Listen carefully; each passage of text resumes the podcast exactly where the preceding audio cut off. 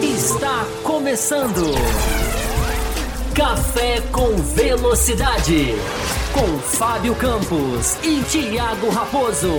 A dose certa na análise do esporte a motor. Para você que nos ouve no cafévelocidade.com.br, para você que nos assiste no youtube.com/barra Café Velocidade, nos agregadores, enfim, nas plataformas de streamings. Estamos aqui com a última edição da temporada 2023 do Café com Velocidade, mas que tem muita novidade, né? Vem Café com Velocidade Verão por aí com o Fábio Campos e o meu último Café com Velocidade. Mas enfim, esse é um assunto lá pro final do programa. Vamos concentrar e fazer o que precisa ser feito. E lá no final do programa eu me despeço de todos vocês. Ah, da, da, maneira mais correta, agradecendo, fazendo os meus agradecimentos. E o meu discurso vai ser bem curto, podem ficar tranquilos quanto chorar. a isso. Vou chorar, chorar enfim, eu não vou fazer agora para não me emocionar e não atrapalhar o programa. Uh, hoje nós estamos com a segunda parte da, do, dos melhores do ano, né? Não sei se a gente pode chamar assim, ou do balanço da temporada 2023. Na semana passada nós fizemos o balanço das equipes, nós comentamos equipe a equipe e hoje nós vamos passar pelos pilotos. Então a gente fez um esforço gigantesco na semana passada e não confundir as pautas. Em alguns momentos a gente esbarrou, começou a falar de piloto, a gente voltou, enfim, a gente centrou, já que o assunto era equipes. E hoje a gente vai falar sobre os pilotos numa ordem aleatória, uh, sem seguir ordem de, de alfabética ou ordem de campeonato, ou enfim, vamos pegar uma ordem bem aleatória aqui pra gente discutir ele, e falar ele de vai todos. fazer, ó, ele manda na edição, sempre mandou, hoje ele Pela última mais, vez, pela última manda, vez. Ele pode fazer o que ele quiser, se ele quisesse derrubar a pauta, fazer outra coisa, falar de Fórmula Indy, ele fazia, hoje o programa é dele. Sei, sei, sei. Mas já que você falou, Fábio Campos, seja muito bem-vindo, eu quero que, enfim, já dei a introdução do que vem pela frente, eu quero que você aproveite esse espaço da abertura, já que eu falei que é a última edição da temporada 2023, e fala um pouquinho sobre os planos para janeiro, desse café com velocidade de verão que está se desenhando junto aos apoiadores. Seja muito bem-vindo. Não, veja bem.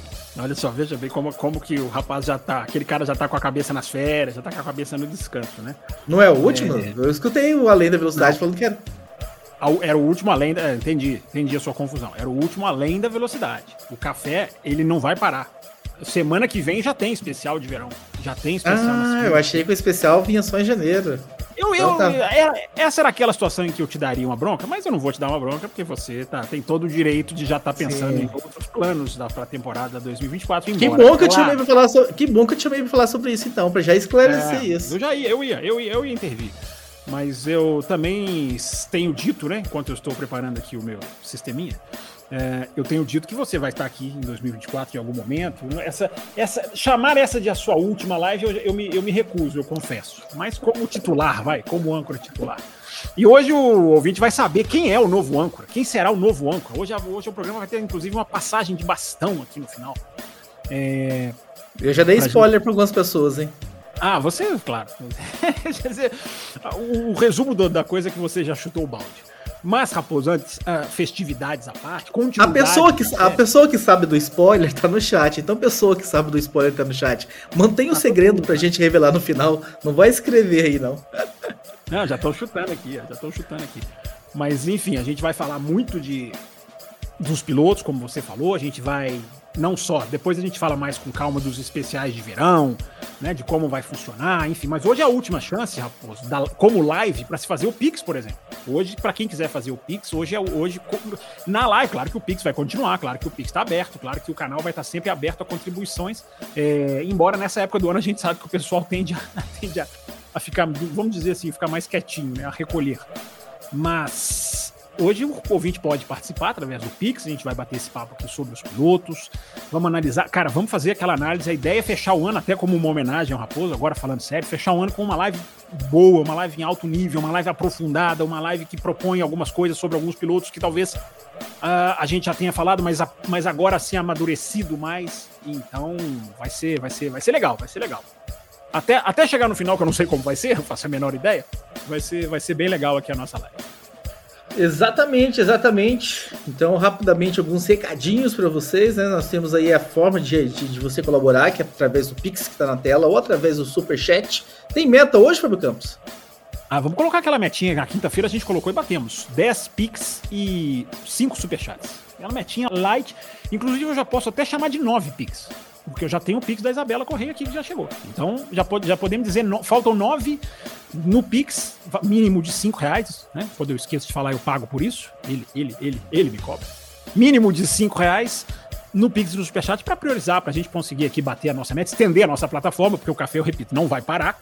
Vai ter, Raposo, para sua surpresa, vai ter café na semana do Ano Novo, vai ter café na semana do Natal. No Carnaval é a única semana que talvez não vai ser, mesmo assim a pré-temporada já vai estar tá chegando, a gente já vai encaixar. Ah, não, não é possível. Por que, que vai parar no Carnaval? Eu, como ouvinte, vou querer ouvir um programa no Carnaval no meio do carnaval? No segundo? Porque no Natal vai cair na segunda ainda. Agora eu vou virar ouvinte, agora que eu vou virar ouvinte, eu vou exigir programa. Ah, vai ser um ouvinte exigente. Mas como o Natal vai cair, né? é até bom para esclarecer. O Natal vai cair na segunda, o primeiro de janeiro vai cair na segunda, então o programa provavelmente ele vai sair na terça. A, a única diferença vai ser essa.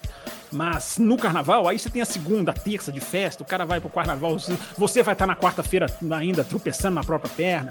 Então, terça-feira de carnaval talvez, talvez seja o único dia que não tenha, mas se bobear a gente faz também. E vamos gravar, ó, nós vamos gravar muito programa pra gente Assim, sem querer antecipar, mas o compromisso com a verdade, né? já que o Fábio Campos falou assim, ele me cobra, ele me cobra, a decisão da minha saída do podcast tá batida, tá sacramentada desde maio, desde maio que o, que o Fábio Campos é o CEO e ele passou várias quintas-feiras jogando a culpa em mim. Ah, mas se não bater a meta, o Raposo, o Raposo, o Raposo. Desde maio que o Fábio Campos comanda o programa. É verdade, mas veja bem, você sabe muito bem que a sua participação de desde maio, porque muita gente tomou esse susto, eu falei aqui na quinta-feira, não sei se você assistiu, Raposo, muita gente Sim. veio perguntar, muita gente ficou preocupada. Teve comigo gente... também, falaram comigo também. Eu agradeço as mensagens que chegaram no particular também. Teve três cancelamentos de apoio que eu não tenho dúvida de que são pela sua saída, mas acontece. Com certeza. Mas a, as pessoas ficaram com esse susto de se o café ia continuar ou não. O café vai continuar, o Raposo, ele ajudou demais, é por isso que eu tô lembrando disso agora, porque desde ele já tomou essa decisão há muito tempo não esmoreceu em ajudar o café em nenhum segundo, em nenhum momento.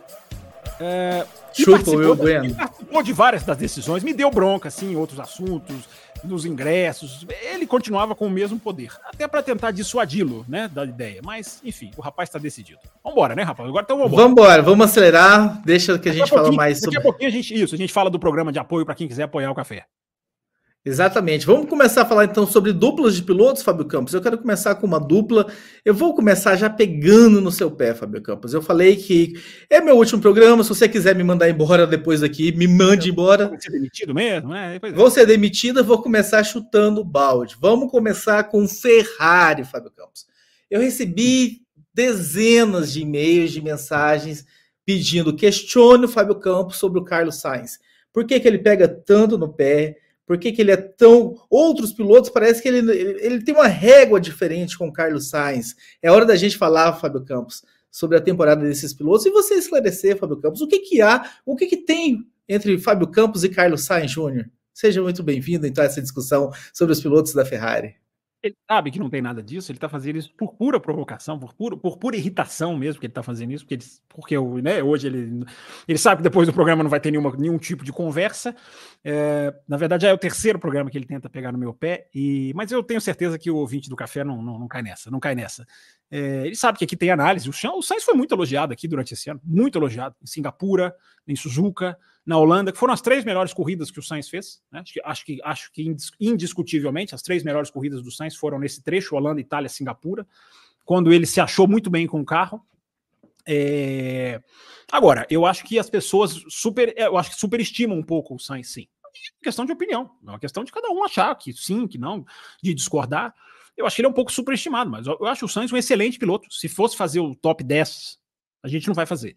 Mas se a gente fosse fazer um top 10, ele estaria dentro. Talvez se a gente fosse fazer um top 5, 6, talvez não sei se entre os 5 ele entraria, mas talvez entrasse numa, numa, numa peneira mais, mais rígida do que simplesmente top 10.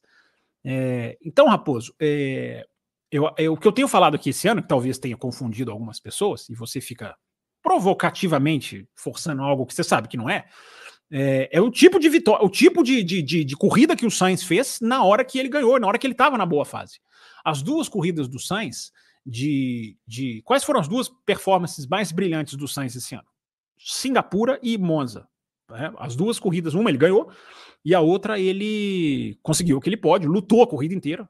A gente falou aqui, não sei se você vai lembrar, mas que o nome da corrida de Monza era o Sainz. O nome da corrida em Monza foi o Sainz, mesmo chegando em terceiro. E eu me lembro muito bem de fazer a reflexão aqui no café. Normalmente um cara que larga em terceiro, em primeiro e chega em terceiro, é... ele fez, acho que ele fez a pole naquela corrida, né?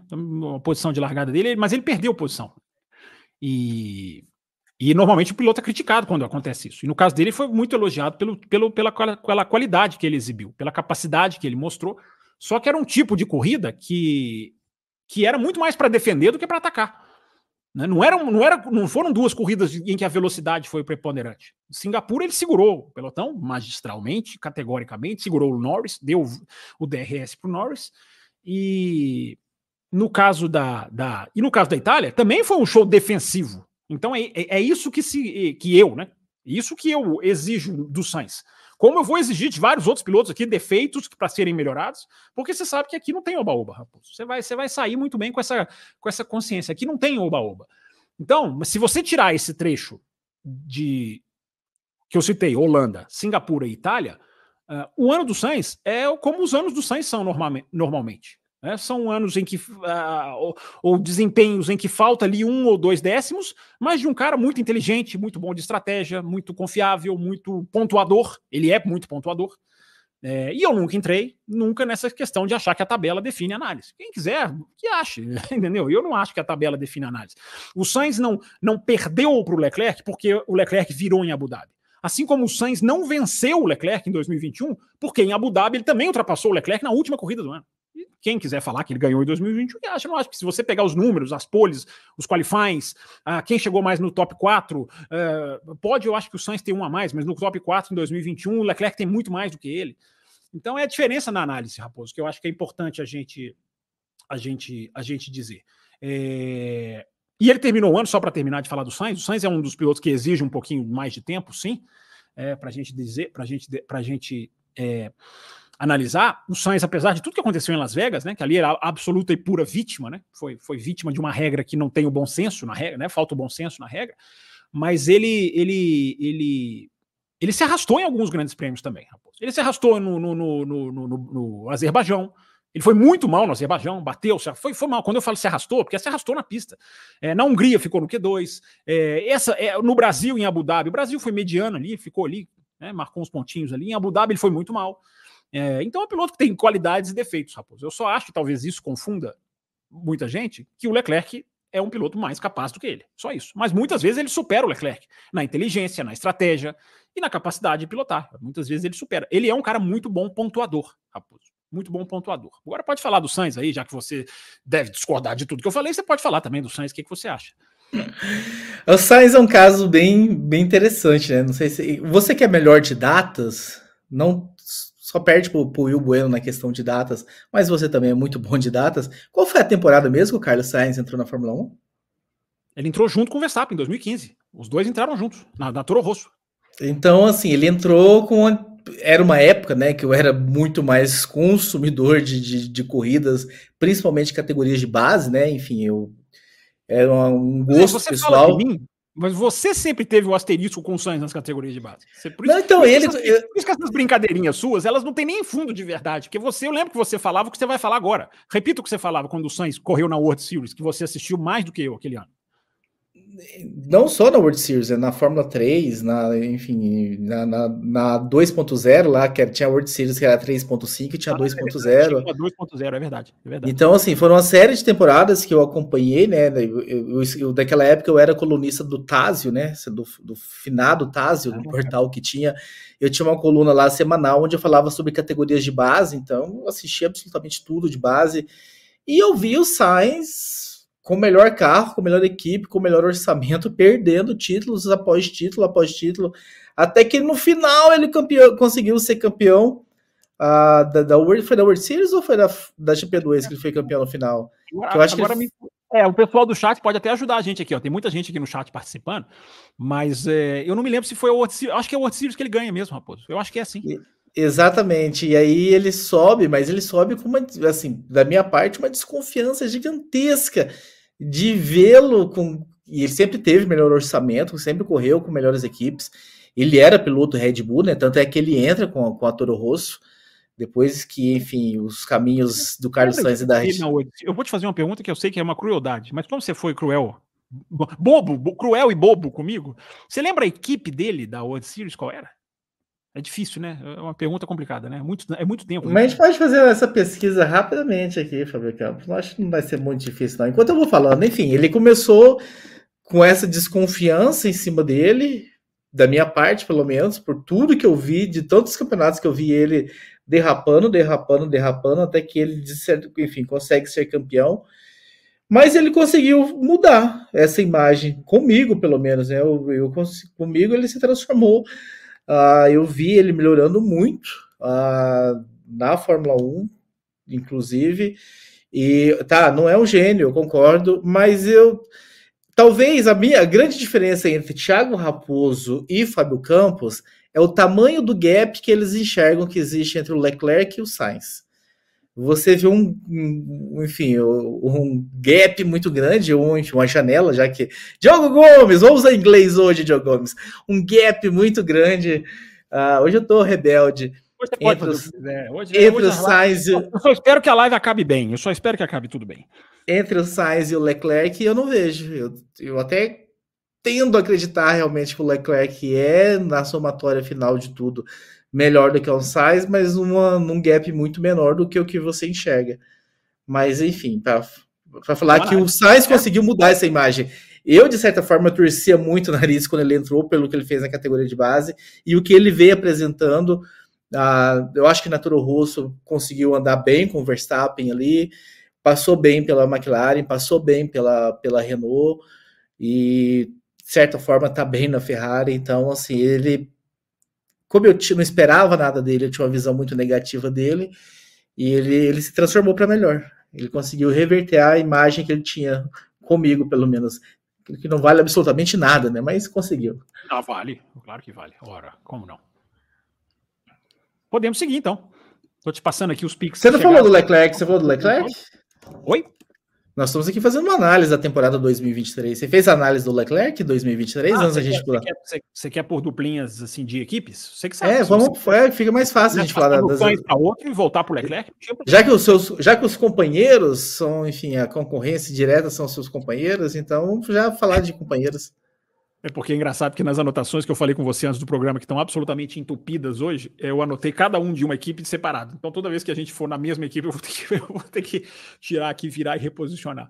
Mas, enfim, Raposo, é... Leclerc, vamos lá. Eu acho que o Leclerc termina um ano é, de uma maneira que pode ser ilusória, no sentido de analisar a temporada dele, porque o Leclerc termina um ano muito forte, termina com três poles em quatro corridas, né? Algo assim.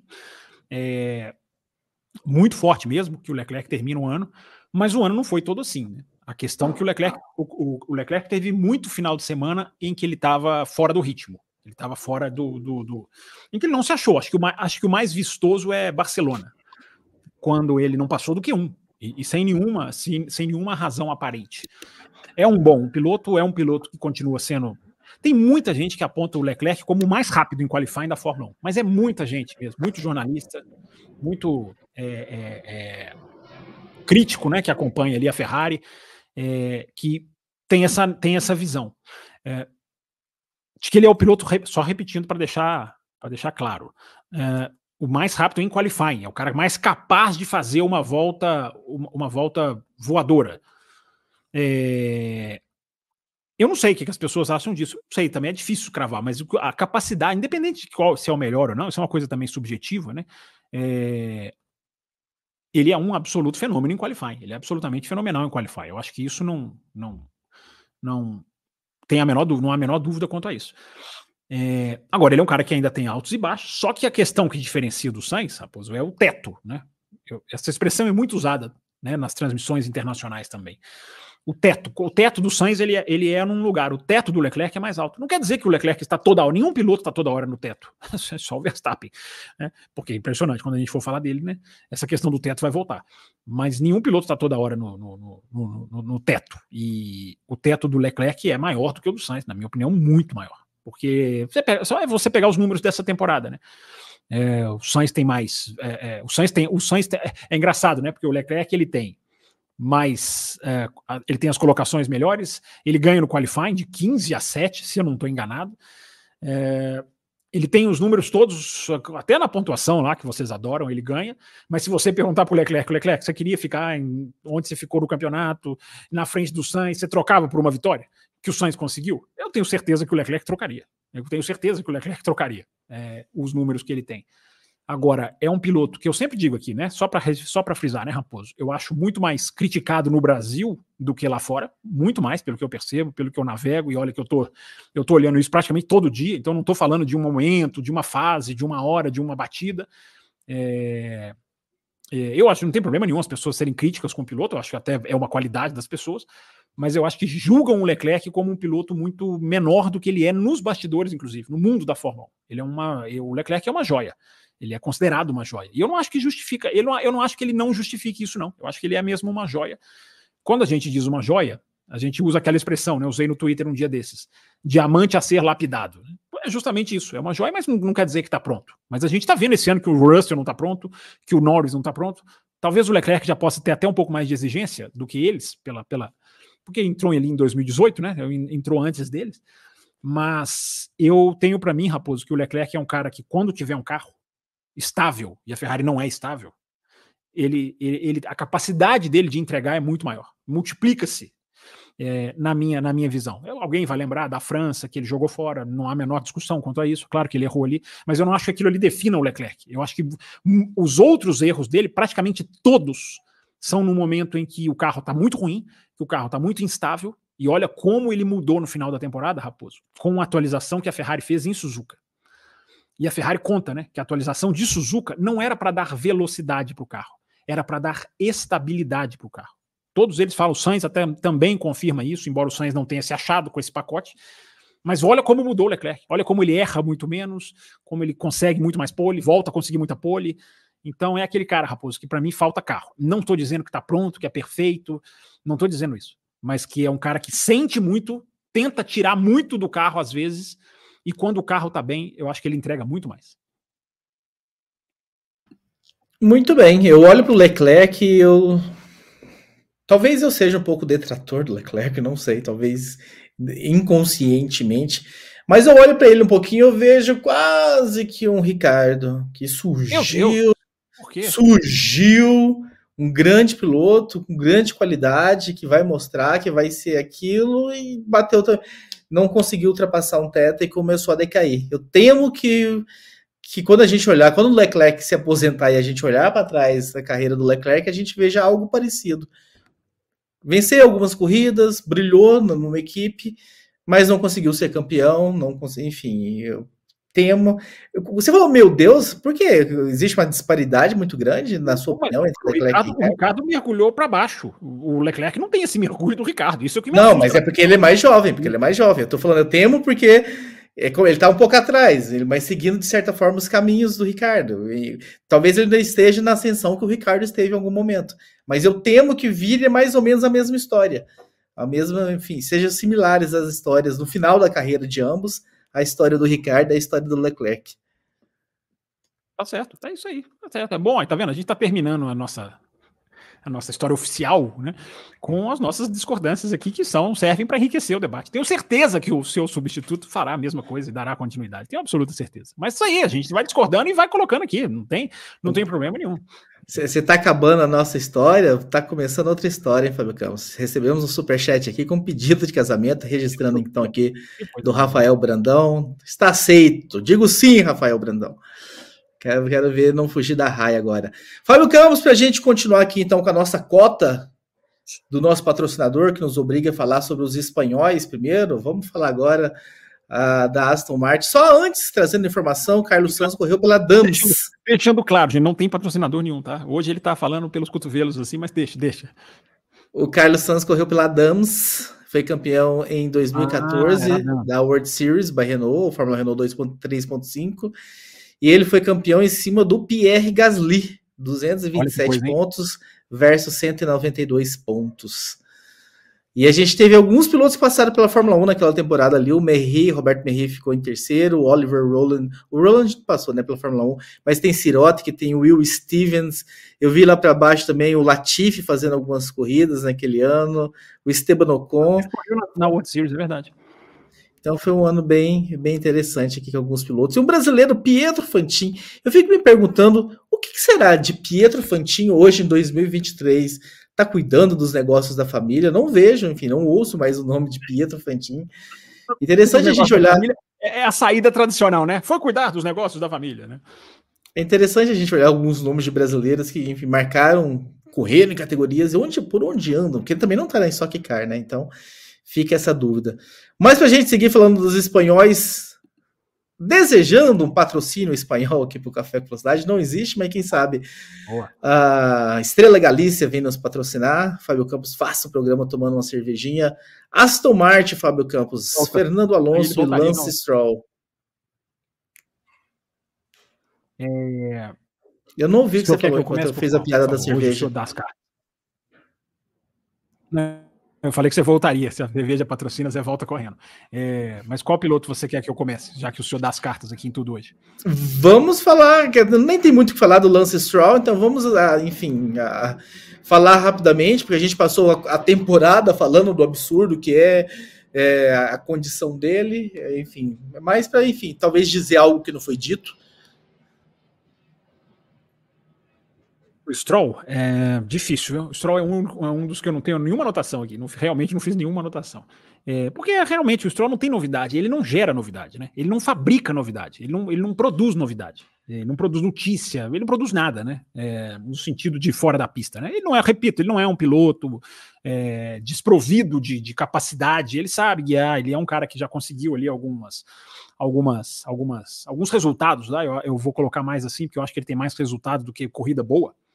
É, e essa é a diferença. Né? Uma coisa é ter resultados, outra coisa é ter grande performance. E embora ele já tenha tido as duas coisas, ele tem muito mais resultado do que performances boas. O, o, Stroll ele faz algumas belas ultrapassagens. É, ele normalmente ele aparece mais por isso. Mas é aquilo que a gente sempre vai dizer, né, Raposo? A gente vai continuar dizendo, você vai continuar dizendo onde quer que você esteja. Né? Assim que você for recontratado para um outro podcast, eu tenho certeza que você é uma peça valiosíssima no mercado. É, a questão do Stroll, não, é, é, ela é a exigência com ele tem que ser acima do normal mesmo. É, não é ter dois pesos e duas medidas no sentido de não enxergar o que ele está fazendo, mas a exigência com ele tem que ser muito, tem que ser redobrada, porque o cara que não tem exigência, que é o, a, a, o espírito da Fórmula 1 é o quê? Pressão, é fazer, executar uma performance, executar aquilo que você sabe fazer a 300 por hora no chamado fio da navalha, na, na, na extrema condição da precisão sem poder errar, sem poder bater, sem poder jogar o resultado fora. E o, e o Stroll não, o Stroll pode bater. Ele pode jogar o resultado fora. Isso é catastrófico, se você for pensar como analista, como crítico. Isso é, isso é, isso é uma coisa inconvivível, embora a imprensa tenha escolhido conviver com ele. Né? Esse é outro ponto que a gente bate sempre aqui, né, Raposo? A, a imprensa escolheu aceitar o Stroll. Escolheu que o Stroll é um normal da galera. Ele não é um normal da galera. Ele não é, porque o pai dele é dono da equipe. E fora aquilo que a gente sempre diz. Né? Os pilotos que perderam a vaga para ele estar tá ali. Né? Os pilotos que perderam a vaga para ele estar tá ali. Os, os, que perderam o emprego. O Ocon perdeu o emprego para ele estar tá ali. O Pérez perdeu o emprego para ele estar tá ali. Esses dois tiveram sorte de achar alguém que os contratasse. Sorte e capacidade, claro. O Pascal Verlaine, não. O Pascal Verlaine era nome, ele era nome praticamente certo na Williams, porque era piloto da Mercedes. É, Raposo se lembra muito bem dele. E na hora que o, Verlaine tinha tudo para entrar, foi o, Stroll, o Stroll que entrou na Williams, Stroll que entrou, Stroll que entrou na Williams. Uh, e custou a carreira do Verlaine. Tudo bem, acho que o Verlaine até tem sido uma decepção na Fórmula, eu esperava mais dele. É, mas são, são carreiras que vão ficando pelo caminho. O Huckenberg substitui o cara e faz o terceiro tempo em Silverstone. E não é nem cogitado. Ou seja, é outro que a carreira poderia ter reavivado ali. Deu também o destino de trazê-lo para a Haas. Então, Raposo, para matar a questão do Stroll, é, é, importante fazer essa análise aprofundada. Porque não é simplesmente, ah, o cara lá é filho do dono, se acostuma, tá lá, tá bom, o cara tá lá na Fórmula 1, não, não muda muita coisa. Muda muita coisa sim. Muda muita carreira, muda muito destino. O Drogovic é o pior, é o principal, o principal é, é, exemplo disso no Brasil. O cara é campeão da Fórmula 2 e não tem vaga. Por que, que ele não tem vaga? Porque a equipe que o acolheu tem uma cadeira pro filho do dono. Cara, isso é absolutamente inaceitável. Eu não vou bater palma para isso jamais. Posso ser voz vencida, o, o Stroll deve ficar na Fórmula 1 até 2039, e eu vou ficar até 2039, se eu lá chegar, é, vou ficar criticando isso, porque não, não, não é questão de se acostumar. E aqui no café, Raposo pode atestar isso. Aqui no café a gente não se acostuma com um nível baixo. A gente critica, mesmo que a gente fique sozinho criticando o resto da vida. Tem alguma coisa boa, Fábio Campos, para se falar do Stroll, tirando essa situação de que é inadmissível ele se, correr com esse teto de vidro, dele empurrar, é, enfim. Parce... Eu ia chamar de mecânico, mas o que ele empurrou não era bem um mecânico, né? Enfim, era o, de, era o preparador dele, é, é. Preparador. Também é uma outra lembrança, boa lembrança, boa lembrança. De, de, tudo isso, enfim, é uma série de coisas. Mas existe alguma coisa positiva que a gente pode falar do Stroll, como pilotagem, enfim? É, enfim, está bem abaixo também do, do, do, esperado, é uma decepção. Tem algum ponto que se destaca do Stroll? É eu abordei, né? Que ele tem, ele tem umas, ele faz umas belas ultrapassagens, mesmo no, no, nos anos discretos dele. Agora, esse ano, o Raposo deixou claro como que ele está numa cadeira que é muito acima dele. Porque a Aston Martin perde o, o, o quarto lugar para a McLaren muito por causa de ter pontuado com um piloto só. Né?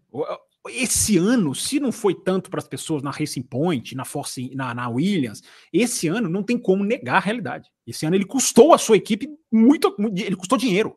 Ele custou dinheiro para a equipe dele esse ano. Ele, ele, ele, ele botou aqui para baixo. É, como outros fizeram também, não é só ele, mas ele, ele esse ano, Raposo, ele sentou numa cadeira que mostrou claramente que o nível dele não, não tá, ele não tá ali para brigar com Alonso, ele não tá ali para brigar com Russell, ele não, não tá no nível desses caras. Vou falar pela milésima vez. É um mau piloto, um cara ruim da Latifi, não é muito melhor do que o Latifi, por exemplo. É pegar um cara que aí também eu fui pegar um cara também meio meio meio meio difícil de achar comparação, né? Mas é melhor, ele é melhor do que o do que do que o, do que o Latifi. Você pode questionar o Stroll com alguns pilotos, você pode fazer uma comparação e o Stroll ganha. Você pode fazer uma comparação do Stroll com alguns pilotos. Se o Raposo vai querer fazer com o Ricardo hoje, e o Raposo é capaz de coçar a cabecinha em favor do Stroll. É, eu não, mas é, é uma discussão. Depende, pode... depende de qual temporada do Ricardo que a gente está analisando. É, o momento atual, né? Se você tivesse que escolher um ou outro, quem que você escolheria para sua equipe? Vai. Raposo Racing. Você tem uma vaga, só tem os dois no mercado. Tem pique chegando aqui, já já a gente vai ler. É, e aí, quem que você escolhe?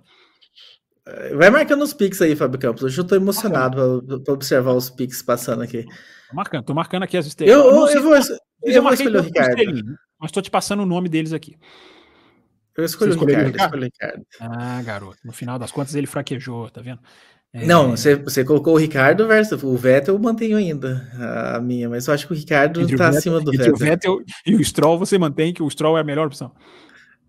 Se a gente analisasse o momento atual, a gente não estava analisando o Vettel de 2011, 2012, a gente está analisando o Vettel de 2020 ou 2021.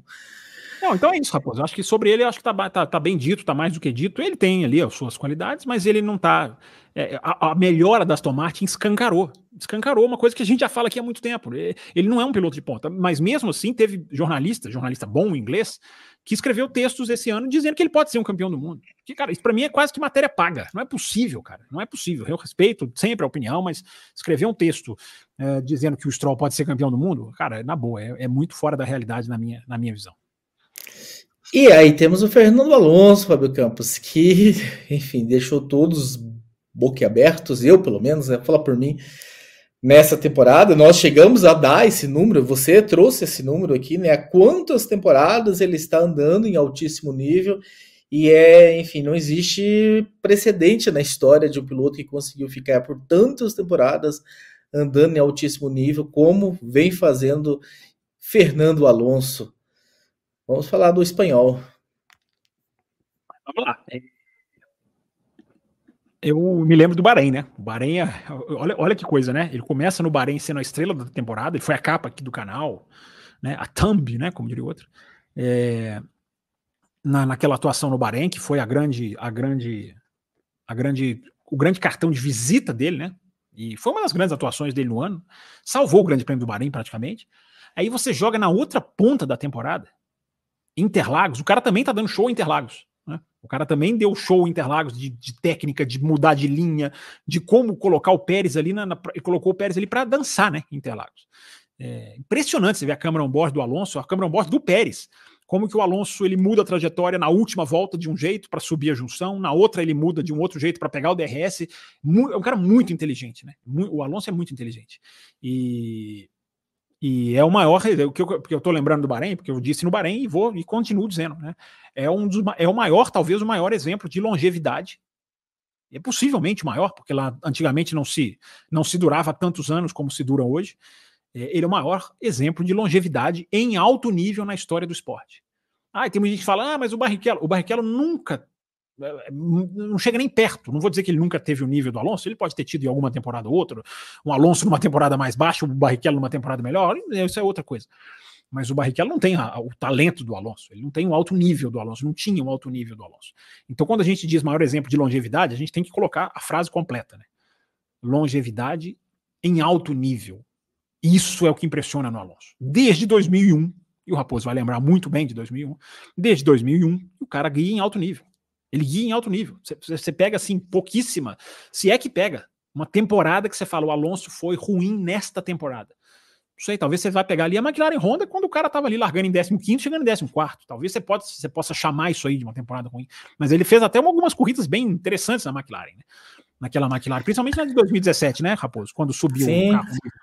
E, e, é engraçado quando a gente fala dessa longevidade, né? Enfim, com a geração Netflix que está chegando, e não estou falando, enfim, dessa forma, querendo é, depreciar ou diminuir. É, de certa forma, assim que ficou conhecido, né? A geração que chegou mais recentemente Pode ter gente que está acompanhando a Fórmula 1 que nasceu em 2001, né? Eu fico pensando isso. Daí eu... Você pode ter certeza que tem uma galerinha aqui no chat que de 2001 para cima. Hum. E, enfim, o Alonso já estava lá andando, encantando com aquela Minardi, como ele chegou chegando com a Minardi e tanto tempo andando nesse, nesse nível. Seria legal, não sei se tem, Fábio Campos. Eu, enfim, eu, eu olhei por si, eu fiquei com vontade de participar de um programa verão, mas caiu logo no dia que eu não vou poder. Se tiver uma mudança na agenda, quem sabe eu posso gravar. Uh, o, tem várias vou... datas. Tem várias datas, não é uma data. Não, mas eu, eu, de um piloto específico que eu torci muito por ele, até a aposentadoria ah, dele. Ah, rapazinho, entendi. Não vou dar, não vou dar spoiler aqui não. Mas eu não sei se tem um sobre Fernando Alonso, porque valeria a pena falar sobre a temporada do a carreira do Fernando Alonso, né, contando um pouquinho das histórias lá da Minardi e vim passando pelos dois títulos dele, ele e o Hamilton, a ida desastrosa para Ferrari e tudo mais. Tá um bom programa, hein, Fábio Campos? Eu como ouvinte vou sugerir. Um programa Pô. sobre Fernando Alonso.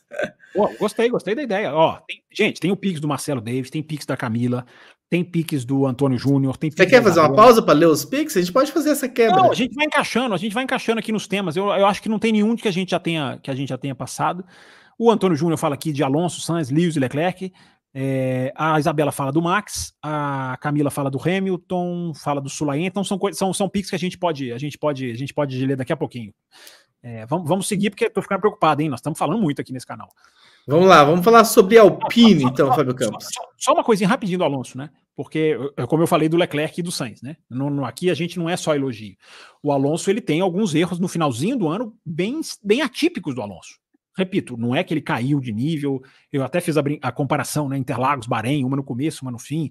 É, mas o, o, o, Alonso cometeu alguns erros no finalzinho da temporada que é aquele tipo de erro que ele nunca cometeu. Né? Claro que eu estou julgando com a régua lá em cima, porque é bom a gente ter a régua lá em cima e porque o Alonso nos treinou a analisar com a régua lá em cima. Agora, uma última coisa rapidinha, o, Raposo. O Alonso termina em quarto no campeonato, né? E, é, e isso é um resultado muito forte. Se a gente for pensar na regularidade da Mercedes, no pico, nos picos da Ferrari, na força da McLaren, que durou mais tempo do que a força da Aston Martin se a gente for analisar a, a, queda de uma e a subida de outra. O Alonso terminar em quarto no campeonato, cara, é um feito pra gente, pra gente não deixar passar em branco, não. É só tabela? É só tabela, mas nesse caso a tabela tá bem, bem, bem, bem, é, é, digamos, parelha, porque olha, segurar o quarto com. Olha o tempo que a Aston Martin caiu, que foi de, após a queda da Aston Martin. Ali pro Canadá, a Aston Martin já estava caindo. E o Alonso terminou em quarto no campeonato. Então é outra, é outra, outra, outra análise que eu acho que é importante a gente deixar aqui no programa. Muito bem, Fábio Campos. E como eu, enfim, já citei o, o, Gasly agora há pouco, e quando se fala em, em Alonso, se lembra muito da, da, dessa equipe, né? Hoje se chama Alpine, mas é, é a Renault. Vamos falar um pouco da Alpine, dos pilotos da Alpine, né? Que é a equipe a gente falou semana passada, mas Esteban Ocon e Pierre Gasly. Vamos começar pelo Ocon. eu acho até que a gente pode se, se bobear, a gente já pode analisar os dois mais ou menos na mesma, na mesma, no mesmo comentário. Na mesma tacada. Até porque eles foram muito parecidos no, no ano. A, a, diferença entre eles no Super Qualifying, que é a medida dos qualifyings, assim, da, da soma, da média dos tempos de volta, a média da diferença, é muito próxima. Pontuação, pontuação o Gasly ganha, né? O Gasly termina bem na. Acho que o Gasly se desgarra um pouquinho na pontuação, mas na, na, na no geral, desempenhos parecidos, né? Desempenho bem, bem parecidos, um pódio para cada um, se eu não estou enganado, estou fazendo de cabeça aqui, né? O Ocon em Mônaco e o Gasly na Holanda, se eu não estou enganado. É, tô, tô, confiante, arriscando assim sem ver, hein? mas eu acho que é assim. É, então, um pódio para cada lado. E mas é, os dois com as suas características de sempre, né? Irregulares, muitas corridas discretas, capazes de fazer grandes atuações. Acho até que o Ocon tem mais capacidade que o Gasly. É, mas são capazes, são capazes de aproveitar oportunidades. Isso é uma característica que nem todos os pilotos têm. Huckenberg não tem. É, o, o, o, o Gasly e o Ocon têm. Então eles aproveitaram as oportunidades que eles tiveram Separados por quatro pontos apenas no campeonato, bem próximos mesmo, em, em termos de pontuação. Pontos? Sim, o Gasly 62 pontos e o Ocon 58. Ah, eu achei que era muito maior a pontuação. Eu fiz, então eu fiz, eu tô, eu tô, eu tô misturando aqui. É, mas então isso até reflete aí o que eu tô falando, né? Os dois muito próximos aí o ano inteiro. Muito, dois muito pódios carinho. mesmo, como você falou, né? O do Ocon em Mônaco e o do Gasly na Holanda. É, tá vendo? A memória funciona. O que mais? Mas não são esses os dados. Enfim, uma quantidade de abandonos mais ou menos a mesma. E essa diferença de quatro pontos na pontuação que é um empate técnico pelo Ibope, né? A gente pode considerar é assim. Lembrar, é sempre bom lembrar, né, Raposo, para a gente continuar e avançar aqui, é sempre bom lembrar que o, o, o, o Gasly é a terceira opção da Alpine, né? Ele é a terceira opção da Alpine. Né? Na confusão com o Alonso, o Alonso saiu, é, na, na a escapada do Piastri, a equipe não soube segurar o Piastri, e aí foi para o Gasly. É, então, é, e aí esbarra tudo o que a gente falou, né? Na Alpine, a gente esbarrou na semana passada, se eu não me engano, né? A Alpine tem um comando muito, muito, muito errático. E, e os pilotos, né, eu, eu acho que falta piloto para a Alpine. A Alpine precisava de um Alonso, precisava de um cara para puxar. E nem o Ocon e nem o Gasly são esses, são esses caras. Para mim, mim, definitivamente não são. Uh, foi uma demissão muito bem demitida, né? O, enfim, o, o, o senhorzinho que eu esqueci que o nome seria, lá. que seria uma demissão muito do. Você deve estar falando do Otmar Zafnauer, né? Que seria Exatamente. Demissão, que seria uma demissão muito bem demitida. Diferente da minha, né? Que, enfim, não, não merecia, mas enfim. A sua é autodemissão. A sua é pediu, pediu conta, não foi demitido. Não, ao perder o Alonso e o Piastri, não tinha como realmente manter um cara desse. Como um cara desse consegue, enfim. Mas a equipe talvez. Ele, mas aí não foi ele. A administração do contrato do Piastri era do da alta gerência da Renault. Ele, inclusive, ele, quando ele chega, a, o contrato do com Piastri já existia. Então, assim, não é que é culpa dele. É, no caso do Alonso, eu acho até que tem mais participação, porque houve ali um desentendimento entre os dois. É, tem o dedo mais dele, mas do caso do Piastri, é, é a gerência da Renault que administra o contrato do piloto de, do seu programa de jovens, entendeu? Passando para a próxima equipe, ou duplas de pilotos, né? Já que a gente está seguindo aqui as duplas por equipe, vamos falar agora, Fábio Campos, da Williams, que talvez. Tem aí a dupla onde a gente pode talvez citar o pior piloto do grid na temporada 2023, que terminou pelo menos a temporada 2023, que chegou até o fim e correu todas as etapas. E tem um aí que de, alguns dizem que renasceu, alguns dizem que merece uma chance alguns ainda têm o pé atrás. Eu quero saber como é que você. Onde está Fábio Campos nessa análise do, do Alexander Albon?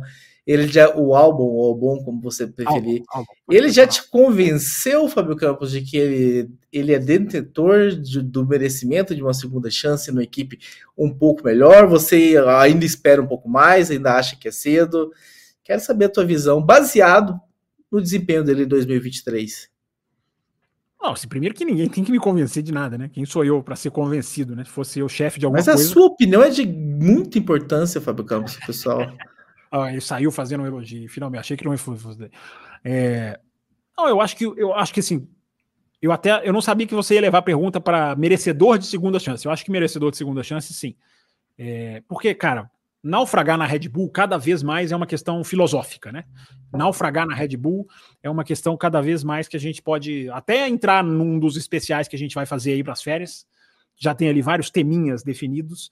É, é uma questão filosófica, naufragar na Red Bull. Né? Dizer que um piloto que naufraga na Red Bull não merece uma segunda chance é cada vez mais discutível. Então, o álbum, o álbum não é um super piloto. Isso, isso ele não me convence. É, mas ele é o melhor, Raposo. Eu acho que ele é o melhor custo-benefício da Fórmula 1 2023. O melhor custo-benefício. É o piloto que, se você medir salário e o que ele traz. Tá, vamos tirar o Verstappen, claro. Tá, vamos lá. É, mas tirando o Verstappen, que é a exceção de tudo, é, dos outros todos no grid, se você pesar valor de salário, porque o salário dele não deve ser alto, cara. Ele foi para o Williams no momento que a Williams ainda não estava começando a dar os passinhos que está dando. É, tem ali um tal suposto acordo, será que há um empréstimo? Há aquela dúvida. E o que ele fez pela equipe, né? Ele conquistou 99% dos pontos da equipe, digamos assim. Ele é o melhor custo-benefício da Fórmula 1 hoje, de, de 2023. Claro que 2024 é outra história, reseta tudo no começo do zero. É, ele classifica rápido, ele é um cara muito bom de classificação, e ele sabe segurar a pressão. Então ele tem uma característica que em muitas pistas vira o combo perfeito, né?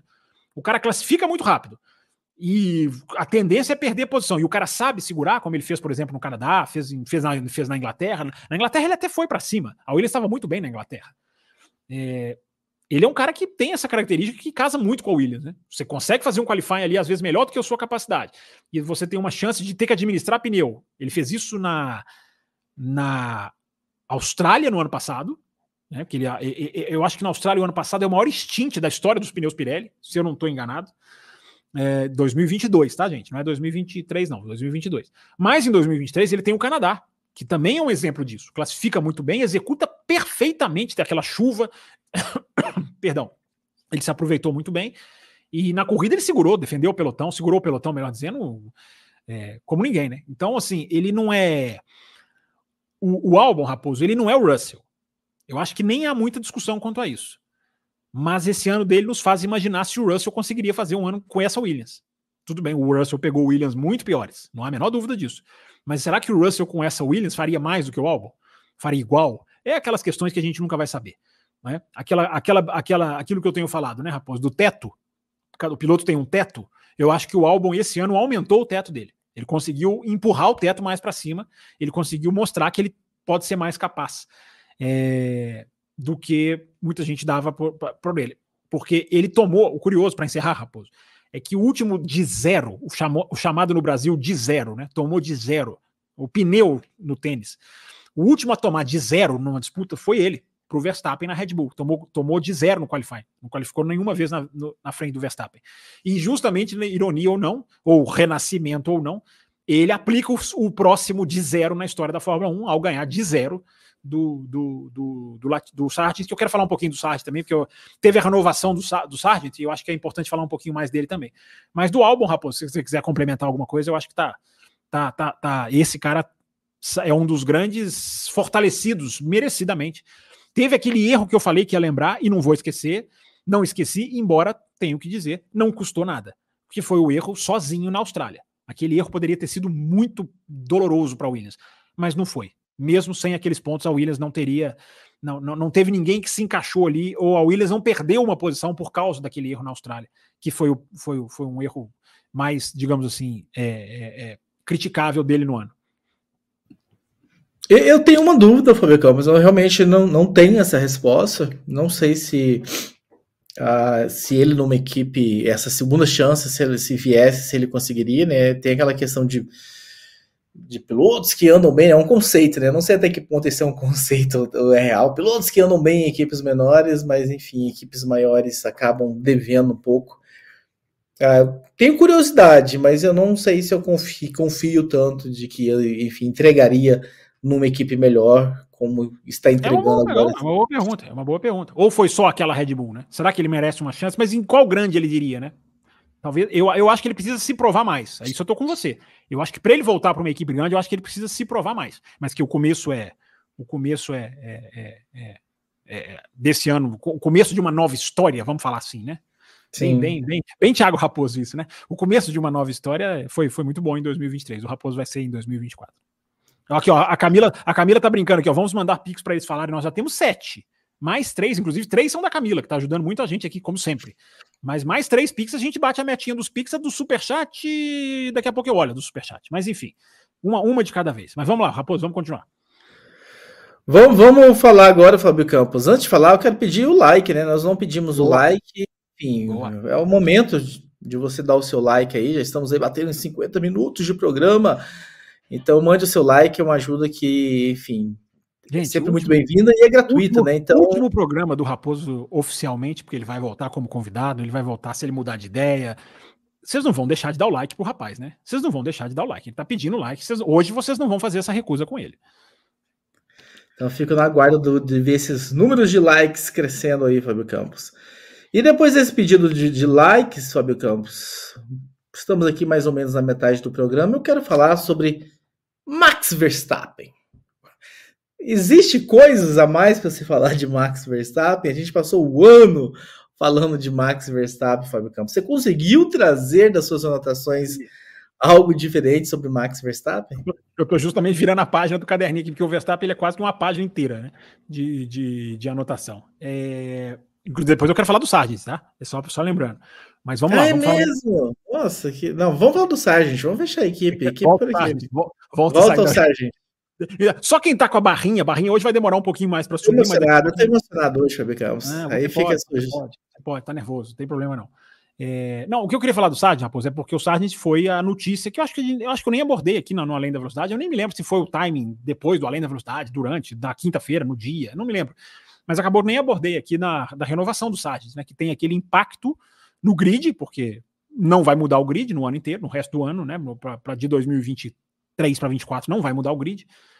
É, o Sargent é aquilo que eu estava falando aqui agora, né? Até bom para emendar, né? Ele toma de zero, é, mas ele não toma de zero de um dos grandes pilotos da Fórmula 1. Quem tomou de zero tomou do Verstappen, quem tomou de zero tomou do Alonso. Lembra? O Van Dorn tomou do Alonso de zero.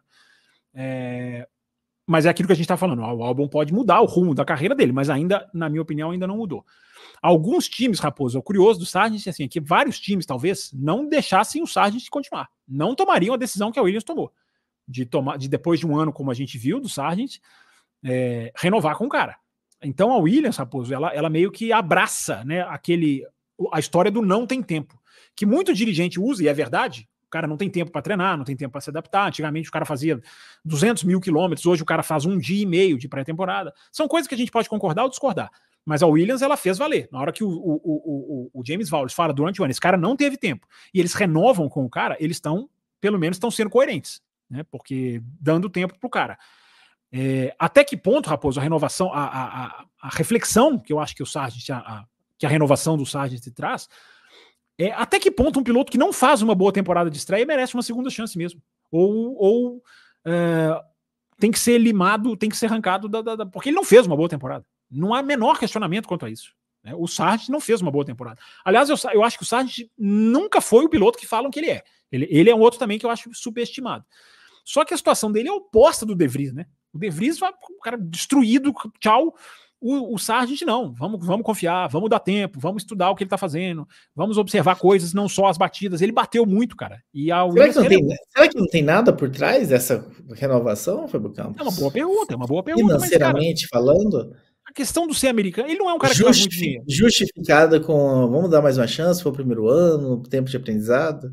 Pois é, eu pensei muito isso, Raposo. A sua pergunta é ótima. É, é, eu não acho que seja patrocínio, porque ele não tem um patrocínio muito forte. Não é um cara de, de muito dinheiro, pelo menos não que eu saiba. É, o americanismo dele também, ele não é um ídolo, ele correu três vezes nos Estados Unidos já, ele não é. Nossa, se fosse um super piloto que move montanha, você pode falar, não, deixa lá o americano. Não acho que seja isso. É, eu, por isso, Raposo, que eu construí essa análise de que eu acho que é uma segunda chance mesmo. E pegando tudo que o Wallace falou, o James Wallace, porque o James Wallace ele é muito sincero. Ele é muito sincero. Ele é um cara que é muito detalhado nas respostas. Quer dizer, ele pode estar mentindo, mas ele é um cara muito detalhado nas respostas dele. É, então, o que, que, o, o que, que o James Wallace vem dizendo? Ele tá batendo, mas ele tem tempo. Ele tá batendo, mas ele tá andando próximo do, do, do, do, do, do, do, do álbum em várias métricas que a gente tem. Vários qualifies, ele consegue andar próximo no tempo. Ele foi pro Q3 em Las Vegas. Então o James Wallace veio falando: olha, nós estamos vendo a melhora dele. Nós estamos vendo. Então, tudo que o James Wallace tem falado, no final das contas, por isso que eu disse, é coerente. Agora, eu repito, esse piloto para mim não vai virar nada, na minha opinião. Ele nunca foi um super piloto, mas ele pode virar e calar minha boca. Agora, se você for comparar com o Lawson, por exemplo, vamos comparar. Comparei com o De Vries, agora vamos comparar com o Lawson. Olha como o Lawson chega e impressiona muito melhor. O Sargent não, e o Sargent teve, teve o ano inteiro. Agora, é aquilo que eu sempre digo, né? Critério de análise. Né? Jornalista tem que ter isso. É, a equipe possui dados. Nossa, minha câmera está andando sozinha aqui para mim. A, a, equipe possui dados que a gente não possui. Então, quando os caras estão vendo alguma coisa, eu acho que vale. Eu falei isso na volta do Magnussen, eu falei isso na volta do Huckenberg, então eu tenho que ser coerente. Eles possuem dados que a gente não tem. Então, se ele foi, se ele foi rápido, consistente, se ele. É, é, quer dizer, se falta consistência para ele, você faz, é aquela, é aquela velha frase, Raposo, agora vou eu para os conceitos. Hein? Próximo programa de conceitos, você vai ser convidado, destruindo conceitos. É, você faz um piloto rápido ser consistente, mas é muito mais difícil você fazer um piloto consistente ser rápido. É, então o, o, o Sargent ele tem mais velocidade do que do que do que consistência. E identificaram nele, Raposo, já caminhando aqui para encerrar, identificaram nele o tal do overdrive. Overdrive é aquilo que o cara acelera mais do que devia, na hora errada, um pouco antes do que devia. É, então, o sétimo em Las Vegas, menos de um décimo do álbum no Qatar. Eu acho que essas coisas a Williams meio que se apegou nelas. E eu repito, eu acho pouco, mas a reflexão que eu faço é: é pouco, mas até que ponto o cara não merece uma segunda chance na Fórmula 1? Né? Porque a Fórmula 1 tritura demais. Agora, vamos ser realistas também.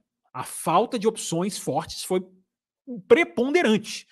Porque quem é que estava ali na bala da agulha? Então, Raposo, a resposta para a sua pergunta, que eu disse é muito boa, pode ser isso. Quem que nós vamos colocar? A gente trabalhou esse cara um ano inteiro, vamos trabalhar com ele mais um ano, não tem uma opção melhor. É, então, essa pode ser uma resposta. Agora. Aquela moça, aquela moça segue na Williams? A que Chadwick? É. é. Ela tem ligação, ela tá na Indy Lights agora, mas ela, ou seja, foi lá para os Estados Unidos, mas eu acho que ela tem ligação com a Williams sim. Eu acho que se a Williams quiser, ela, ela puxa de volta. Mas a menina tá lá na América agora, né? Tentando, tentando a sua, tentando a sua, tentando o seu caminho. Só uma última coisa para fechar, Raposo, que pode ser o que explica a renovação do Sargent. Ok, a gente fica com esse cara mais um ano, ele tem mais uma chance. Se ele não brilhar, o ano que vem, Raposo, eu não sei como vai estar a sua relação com o automobilismo, mas a Fórmula 2 o ano que vem promete trazer na equipe Prema um duelo entre Oliver Bierman, que é um cara que eu aposto muito, e o tal do Andrea Kimi Antonelli, que é um cara que muita gente aposta muito.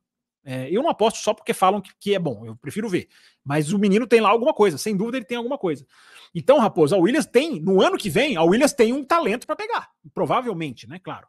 Porque eu falei isso, eu acho que foi, não sei se foi lá no Auto Racing, se foi aqui na, na, na, na, na quinta-feira no Além da Velocidade. Se um desses dois ganha a Fórmula 2 e não sobe, fecha a Fórmula 2. Aí você pode fechar a Fórmula 2. Porque olha, a Fórmula 2 no ano que vem promete com esses dois meninos aí para ver quem que, quem que é a grande estrela. Eu boto muita ficha nesse Birma. Não tô falando que ele vai ganhar do, do, do, desse Kimi Antonelli, porque esse Kimi Antonelli é muito bem falado. Então, Raposo, numa Fórmula 1 em que a experiência tem contado muito mais, a gente está vendo, né? Quantos pilotos voltam, quantos veteranos são chamados de volta, talvez isso tenha sido segurado um pouquinho o, o, o Sargent na Williams. Mas repito para terminar claramente não fez um bom ano e, na minha opinião, nunca foi um super piloto. Então, na, no reforço do pedido do like, né? Dá o like, porque, enfim, eu vi que o número, eu pedi o like, o número de, de, de pessoas aqui com a gente diminuiu um. Então, tá precisando do seu like para que o YouTube distribua mais. Max Verstappen, like, Fábio Campos. Você tá dizendo que alguém tirou o like, é isso? Diminuiu um? Não, like. eu pedi o like e diminuiu um espectador. Ah, o cara foi embora. Então, então tá precisando que o YouTube distribua mais. É, que absurdo. É, mas vamos lá, pô, então vamos, vamos pro Verstappen, né? Ponto importante aqui da nossa, da nossa, da nossa live. É, o que, que falta falar do Verstappen, né, Raposo? Então, assim, pensando muito para essa live, para fazer esse, esse, essa edição e tentar fugir do molhado, fugir, fugir do molhado, vocês entendem o que eu estou falando? É, eu acho que é importante a gente dizer assim, tudo que a gente já falou da Red Bull, tudo que a gente já falou do Verstappen, eu acho que é, é, eu acho que é importante a gente ter a seguinte clarividência na análise. O Verstappen, por mais que ele tenha absolutamente destruído a, a concorrência, o Verstappen tem atuações nesse ano que são boas. Porque é muito fácil a gente generalizar e dizer, ah, com esse carro aí, tudo bem, ele, ele faz o carro ser o que é, mas ao fazer o carro ser o que é, ele, ele trafega de forma tranquila. Nem sempre. Nem sempre. O Verstappen teve momentos em que ele teve que atuar, ele teve que guiar, ele teve que ir bem, ele teve que tirar alguma coisa. Não foram muitos momentos, mas existiram. É, por exemplo, Singapura mostra que não é só sentar no carro e acelerar, que é uma impressão que a gente tem. O torcedor tem muito essa impressão. Ah, com esse carro aí é fácil. Ah, com esse carro aí não. Não é, cara. Não é. Tem que ter trabalho para fazer o que ele está fazendo. Tem que ter acerto do carro. Singapura é o exemplo. Os caras não acharam um acerto e, e não ganharam. Então, mostra como nas outras 21 corridas do ano, não é simplesmente. É, é, é, ah, bom, o carro vai chegar e vai ganhar. Não, tem pista que tem que, tem que trabalhar para ganhar. Né? E o Verstappen fez muito isso. E ele teve atuações. Ele teve a Holanda, ele teve ali, ele tinha a questão de parar no box, não parar, chuva, chove, não molha. Ele teve uma pressão no final, ele teve que atuar na Holanda. Ele teve que atuar em Mônaco. Né? Naquele momento ali em que a Aston Martin na pista secando, será que troca pneu, não troca pneu? É, ele teve que atuar em Mônaco. Embora Mônaco ele cometa um erro, né? Talvez seja o único erro dele no ano, né? Que ele bate ali no guardrail na saída da Portier. Tá começando a travar aqui para mim, rapaz. Deve ser a minha bateria. Daqui a pouquinho eu vou carregá-la. É, mas, enfim, se tiver tudo bem para vocês aí, vou, vou, vou, seguindo aqui. É, então, o Verstappen tem Mônaco, tem Holanda, e é para mim a melhor atuação do Verstappen. Me perguntaram isso alguns programas atrás, Raposo, e eu confesso não soube responder. Agora, preparando para essa live, olhando ali, corrida por corrida, né? Passando ali no calendário, tentando lembrar, buscando um dadinho ou outro ali para esclarecer uma dúvida, eu acho que a, a, corrida de Austin é a grande atuação do Verstappen. Porque ele tem aquele problema no freio. E um problema no freio que, que vai. É, é, é muito difícil você guiar com problema no freio, e o Hamilton estava na cola, né? Carro, carro é, desclassificado ou não, fora do regulamento ou não, Hamilton, no momento da corrida, estava na cola dele. Então, acho que é outra. Austin é outro exemplo é outro exemplo de, de, de, força do Verstappen. O cara teve que atuar, isso que eu quero dizer, Raposo. O, ok, o carro é muito superior, o companheiro de equipe não. Só nas duas, três primeiras corridas, quatro, né? Primeiras corridas esboçou alguma coisa. É, aliás, isso é outra coisa que tem que se falar do Verstappen, né? É, o tal fator Baku. Né? O que, que é que aconteceu no Azerbaijão que o Verstappen diz que ali ele mudou a história dele, na, na, na tecnicamente falando? O que, que é? Nós nunca vamos saber, né? Talvez quando ele encerrar a carreira ele conta para nós. Né? Porque ele fala, cara, ali no Azerbaijão eu consegui dominar o carro, mesmo perdendo para o Pérez. Mas ele fala, eu fiquei seguindo o Pérez ali e, e, mexendo com ajustes. Você pode até dizer, ah, o cara tá falando isso, mas os fatos corroboram, porque depois do Azerbaijão, o ano acaba. O ano acaba. Né? Não é a fraquejada de Singapura lá da, da equipe. Uh, o, cara te, o, cara, o cara teria triturado todas as corridas após o Azerbaijão. Todas as corridas, que é uma coisa absolutamente impensável. Então, Raposo, eu acho que a final, o final, a, imagem final que fica do Verstappen, que é uma outra coisa importante da gente falar, é Abu Dhabi na primeira volta, quando ele vai dividir lá no Deus me livre com o Leclerc. Além de tudo, ainda tem isso. Pouco usado, pouco explorado em termos de roda com roda esse ano. Na hora ali que tem que mostrar, ele mostra como é difícil ganhar uma posição do cara, né? Como o cara freia lá dentro. É, é, é flashback, eu escrevi isso no Twitter. Me deu um flashback de 2021 naquela, naquela primeira volta ali, na hora porque o cara pode até passar do ponto às vezes, né? Mas é impressionante como o cara é, é, muito difícil ganhar a posição do Verstappen, tirando DRS, né? Claro, cara, quando a situação DRS, o cara abre e passa. Mas no, na dividida de curva, olha. Então, Raposo, esse cara termina o ano, para encerrar, esse cara termina o ano sem viver uma fase de instabilidade. Estou tentando focar em Verstappen e tirar a Red Bull. Ele não passa por instabilidade, todo mundo passou. Todo mundo teve o seu momento. Falei dos errinhos do Alonso, falei que o Leclerc teve os seus momentos baixos, falei que o Sainz teve os seus momentos baixos. Falei de todo mundo praticamente. É... O Verstappen não tem. Você não acha, não, que aquele momento do campeonato ali, ele deu uma fraca. Não tem. O cara, o cara ganhar 19 corridas em 22, cara, eu acho que tem um lado mental nisso aí, Raposo. Não é simplesmente o carro superior, não é simplesmente a fase do cara. É, o que, que exige mentalmente de um piloto ganhar 19 corridas do ano?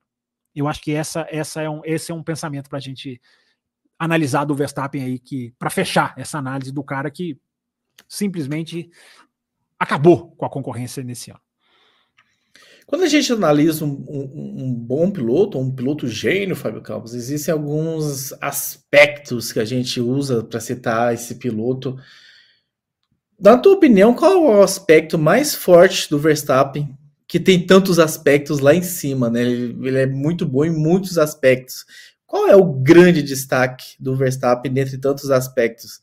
É esse mental? É, é rápido numa volta na classificação?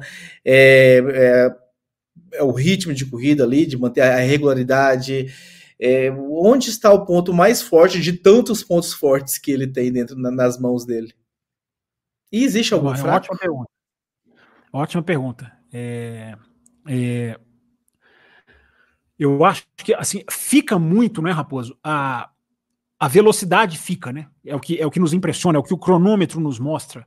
Mas o fantástico é a consistência. O fantástico desses, da Red Bull e do Verstappen, aí eu misturo a Red Bull na análise. O fantástico é a consistência. Eu, eu, eu, conseguem...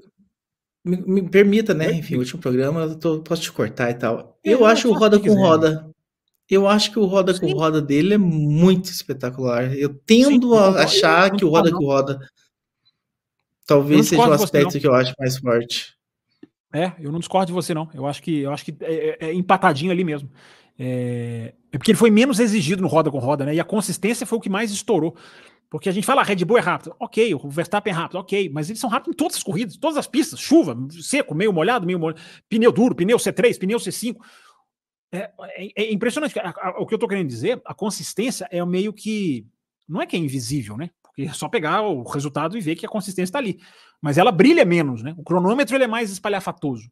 Agora, o roda com roda é, é, é, é o flashback de 2021. É, é, impressionante como o cara é uma pedra de gelo no roda com roda, né? Eu já até usei essa expressão aqui. Mas são duas, são duas muito bem, muito bem, muito bem colocadas aqui, eu acho que por nós dois, Raposo. São dois pontos dele que eu acho que é para as pessoas pensarem aí nas, nas férias. Em que eu adianto aqui, já vou dar um spoiler. Um dos programas especiais das férias é sobre Max Verstappen. A gente vai discutir aqui com os nossos apoiadores da faixa premium, porque se você na faixa premium você pode participar das lives com a gente. Então a gente vai fazer com muita participação do pessoal da premium, a gente vai fazer uma Você é Camila Reis do Amaral. Você é Camila Reis do Amaral, estarão fazendo programa sobre o Verstappen. Eu não sei se ela está inscrita nesse, porque a gente já fez lá no grupo de. Aliás, se você é apoiador premium e não está no grupo premium, eu acho que todos estão. Mas se eu tiver, se, eu, se alguém tiver saído e eu não vi, é, corre lá para o grupo de apoiadores, porque lá nós estamos definindo as escalações de participação, quem quer participar dessa, quem quer participar daquela. Tá tudo rolando lá no grupo de, dos apoiadores premium, que vão gravar aqui várias lives com a gente. E qual é o aspecto que talvez dá para ele melhorar, Fábio Campos? Qual que é o calcanhar de Aquiles do Max Verstappen? Poxa, o cara, o cara não demonstrou defeito nenhum esse ano, né? É... O cara tem leitura de corrida, o cara tem. Não sei, talvez, talvez, talvez ficar um pouco mais calmo no rádio, mas embora isso talvez seja até importante para ele. Talvez justamente essa, essa, porque o que, que é a marca do que eu tô falando da consistência, Raposo? O cara ganha o campeonato mundial e não desce um degrau. A gente já viu outros pilotos descerem. O cara relaxa, é, é uma coisa meio que humana mesmo, é quase que, é, como é que se diz, inconsciente. Você que entende muito disso. É uma coisa quase que inconsciente. O cara, o cara recua. O Verstappen não. O Verstappen estava em Abu Dhabi, na última corrida do ano, que não valia mais nada. O cara estava espremendo o carro no box para passar pelas duas Mercedes. Espremendo, né? passou raspando na tinta do muro. É, porque não queria ficar atrás, porque queria pegar a posição de pista que a gente fala aqui no café. Tão importante é a volta de aquecimento dos pneus na Fórmula 1 de hoje. Então, embora ele tenha feito na sexta-feira, ele queria aquecer o pneu para ver o que o pneu podia dar. Então, Raposo, o cara não, o cara não esmorece. O que o cara pode melhorar, é, é, depois desse ano é muito difícil, muito difícil. Talvez, talvez ficar calmo no rádio, embora talvez isso seja um dos sintomas da qualidade dele. É justamente por querer muito em que ele às vezes se exalta e às vezes ataca ali, mas muito piloto tem essa característica, né? O cara ele, ele quer mais, ele puxa mais e ele não, não aceita, é, ele não aceita segundo lugar. E é impressionante como ele não aceita mesmo. E Sérgio Pérez? Ai, ai, ai, ai, ai. É, Sérgio Pérez é um nome, hein? Sérgio Pérez é um nome, hein? É, oh, Raposo, é, a gente falou muito do Pérez também durante o ano, né? Então o desafio, o desafio acaba sendo, né? O, acaba sendo o que pegar, né? Pegando os números aqui, né? É, quatro segundos lugares, né? Se eu, se eu não estou enganado, eu anotei aqui meio na correria. Quatro, quatro vezes apenas o Pérez chegou em segundo, cara. É muito pouco, né? É muito pouco, né? Se você, se você for bonzinho com ele no sentido de falar, ah, você perdeu para o Verstappen, ok, mas e o resto? O resto é muito pouco também. É, é um dos é um dos vice-campeões, ou talvez o da nossa geração, talvez o vice-campeão menos. É, qual palavra que eu vou usar? Menos meritoso, ou meritório, vice-campeonato menos meritório. É, porque tem isso, né? Tem muito disso, né? Do, do, do, do, da má fase que viveu, do que passou, do que, do que, do que não conseguiu, dos números, né? Tem poucos que é três, muitas vezes falhou. O Pérez ele se inclui, ele se inclui no grupo dos massacrados. Todos os 19 restantes foram massacrados. Ele não era para estar tá se incluindo no, no, grupo dos massacrados. Ele podia perder para o Verstappen, perder por uma grande diferença, ok, mas ele ele ele está no grupo dos, dos, dos, dos massacrados. Então ele foi massacrado pelo companheiro de equipe dele. E tem essas questões todas, né, Raposo? É, ele foi companheiro do Verstappen por três anos. Isso é uma coisa que eu falei, ah, isso aqui nós não falamos do Pérez, tem que falar. Ele foi companheiro do Verstappen por três anos. Três anos completos. Aliás, eu acho que ele é o maior companheiro, ele é o companheiro de mais tempo que o Verstappen já teve. É, porque o Verstappen não foram três anos completos. Porque o Verstappen com o Ricardo ele chega, ele chega no meio, o, Verstappen chega durante a temporada, né? Aquele Grande Prêmio da Espanha. É, o Pérez foram três campeonatos completos ao lado do Verstappen. Em dois dos três, em dois, ele não faz a metade dos pontos do Verstappen. Em dois campeonatos. Ele não consegue bater a metade dos pontos do Verstappen. E isso é uma situação em que a tabela está real. Não é, não é uma circunstância de tabela enganadora nesse caso, eu acho, não. Então, Raposo, é, é um cara que viveu nesse ano o pior turbilhão dele, psicológico, porque afundou, caiu, entrou naquela fase, mas soube, soube, eu não vou dizer reverter, porque eu não acho que ele termina o ano como ele começou. Ele começou melhor do que ele termina. Mas trabalhando na fábrica, três dias depois do Qatar, em que ele até deu uma entrevista esses dias dizendo que é o pior final de semana dele na história da Fórmula 1. É, trabalhando três dias com os engenheiros no Qatar, no, depois do Qatar, na fábrica na Inglaterra, a diferença que isso fez para o ano dele, pro ano dele, pro finalzinho de ano dele. Porque quem acompanha o café, a gente meio que monitorou isso aqui. É, tomou só um décimo do Verstappen no México, ok, que o Ricardo entrou ali entre ele e o Verstappen, né? Então isso abalou a percepção. É, bateu no México brigando pela liderança, é, no Brasil estava muito próximo do Verstappen, antes daquele vendaval atacar Interlagos. Estava muito próximo ali. Se o qualifying fosse terminasse normal, ele terminaria bem perto. Qualifying é, o, é, qualifying é o grande defeito dele, mas depois do Qatar, todas as corridas que ele fez, ou que ele conseguiu fazer, no México ele bate na primeira curva, é, todas as corridas que ele conseguiu fazer, ele, ele, ele, ele, ele subiu, ele escalou, ele evoluiu. Não é que ele se tornou o piloto do começo do ano. Aquele piloto em que se o Verstappen tivesse um probleminha, e ele teve duas vezes, pelo menos o Pérez estava lá para aproveitar. Nem isso ele chegou a voltar a ser. Mas que o trabalho que ele fez melhora, melhora bastante, tecnicamente ele, ele volta melhor desses três dias na Inglaterra, ele volta.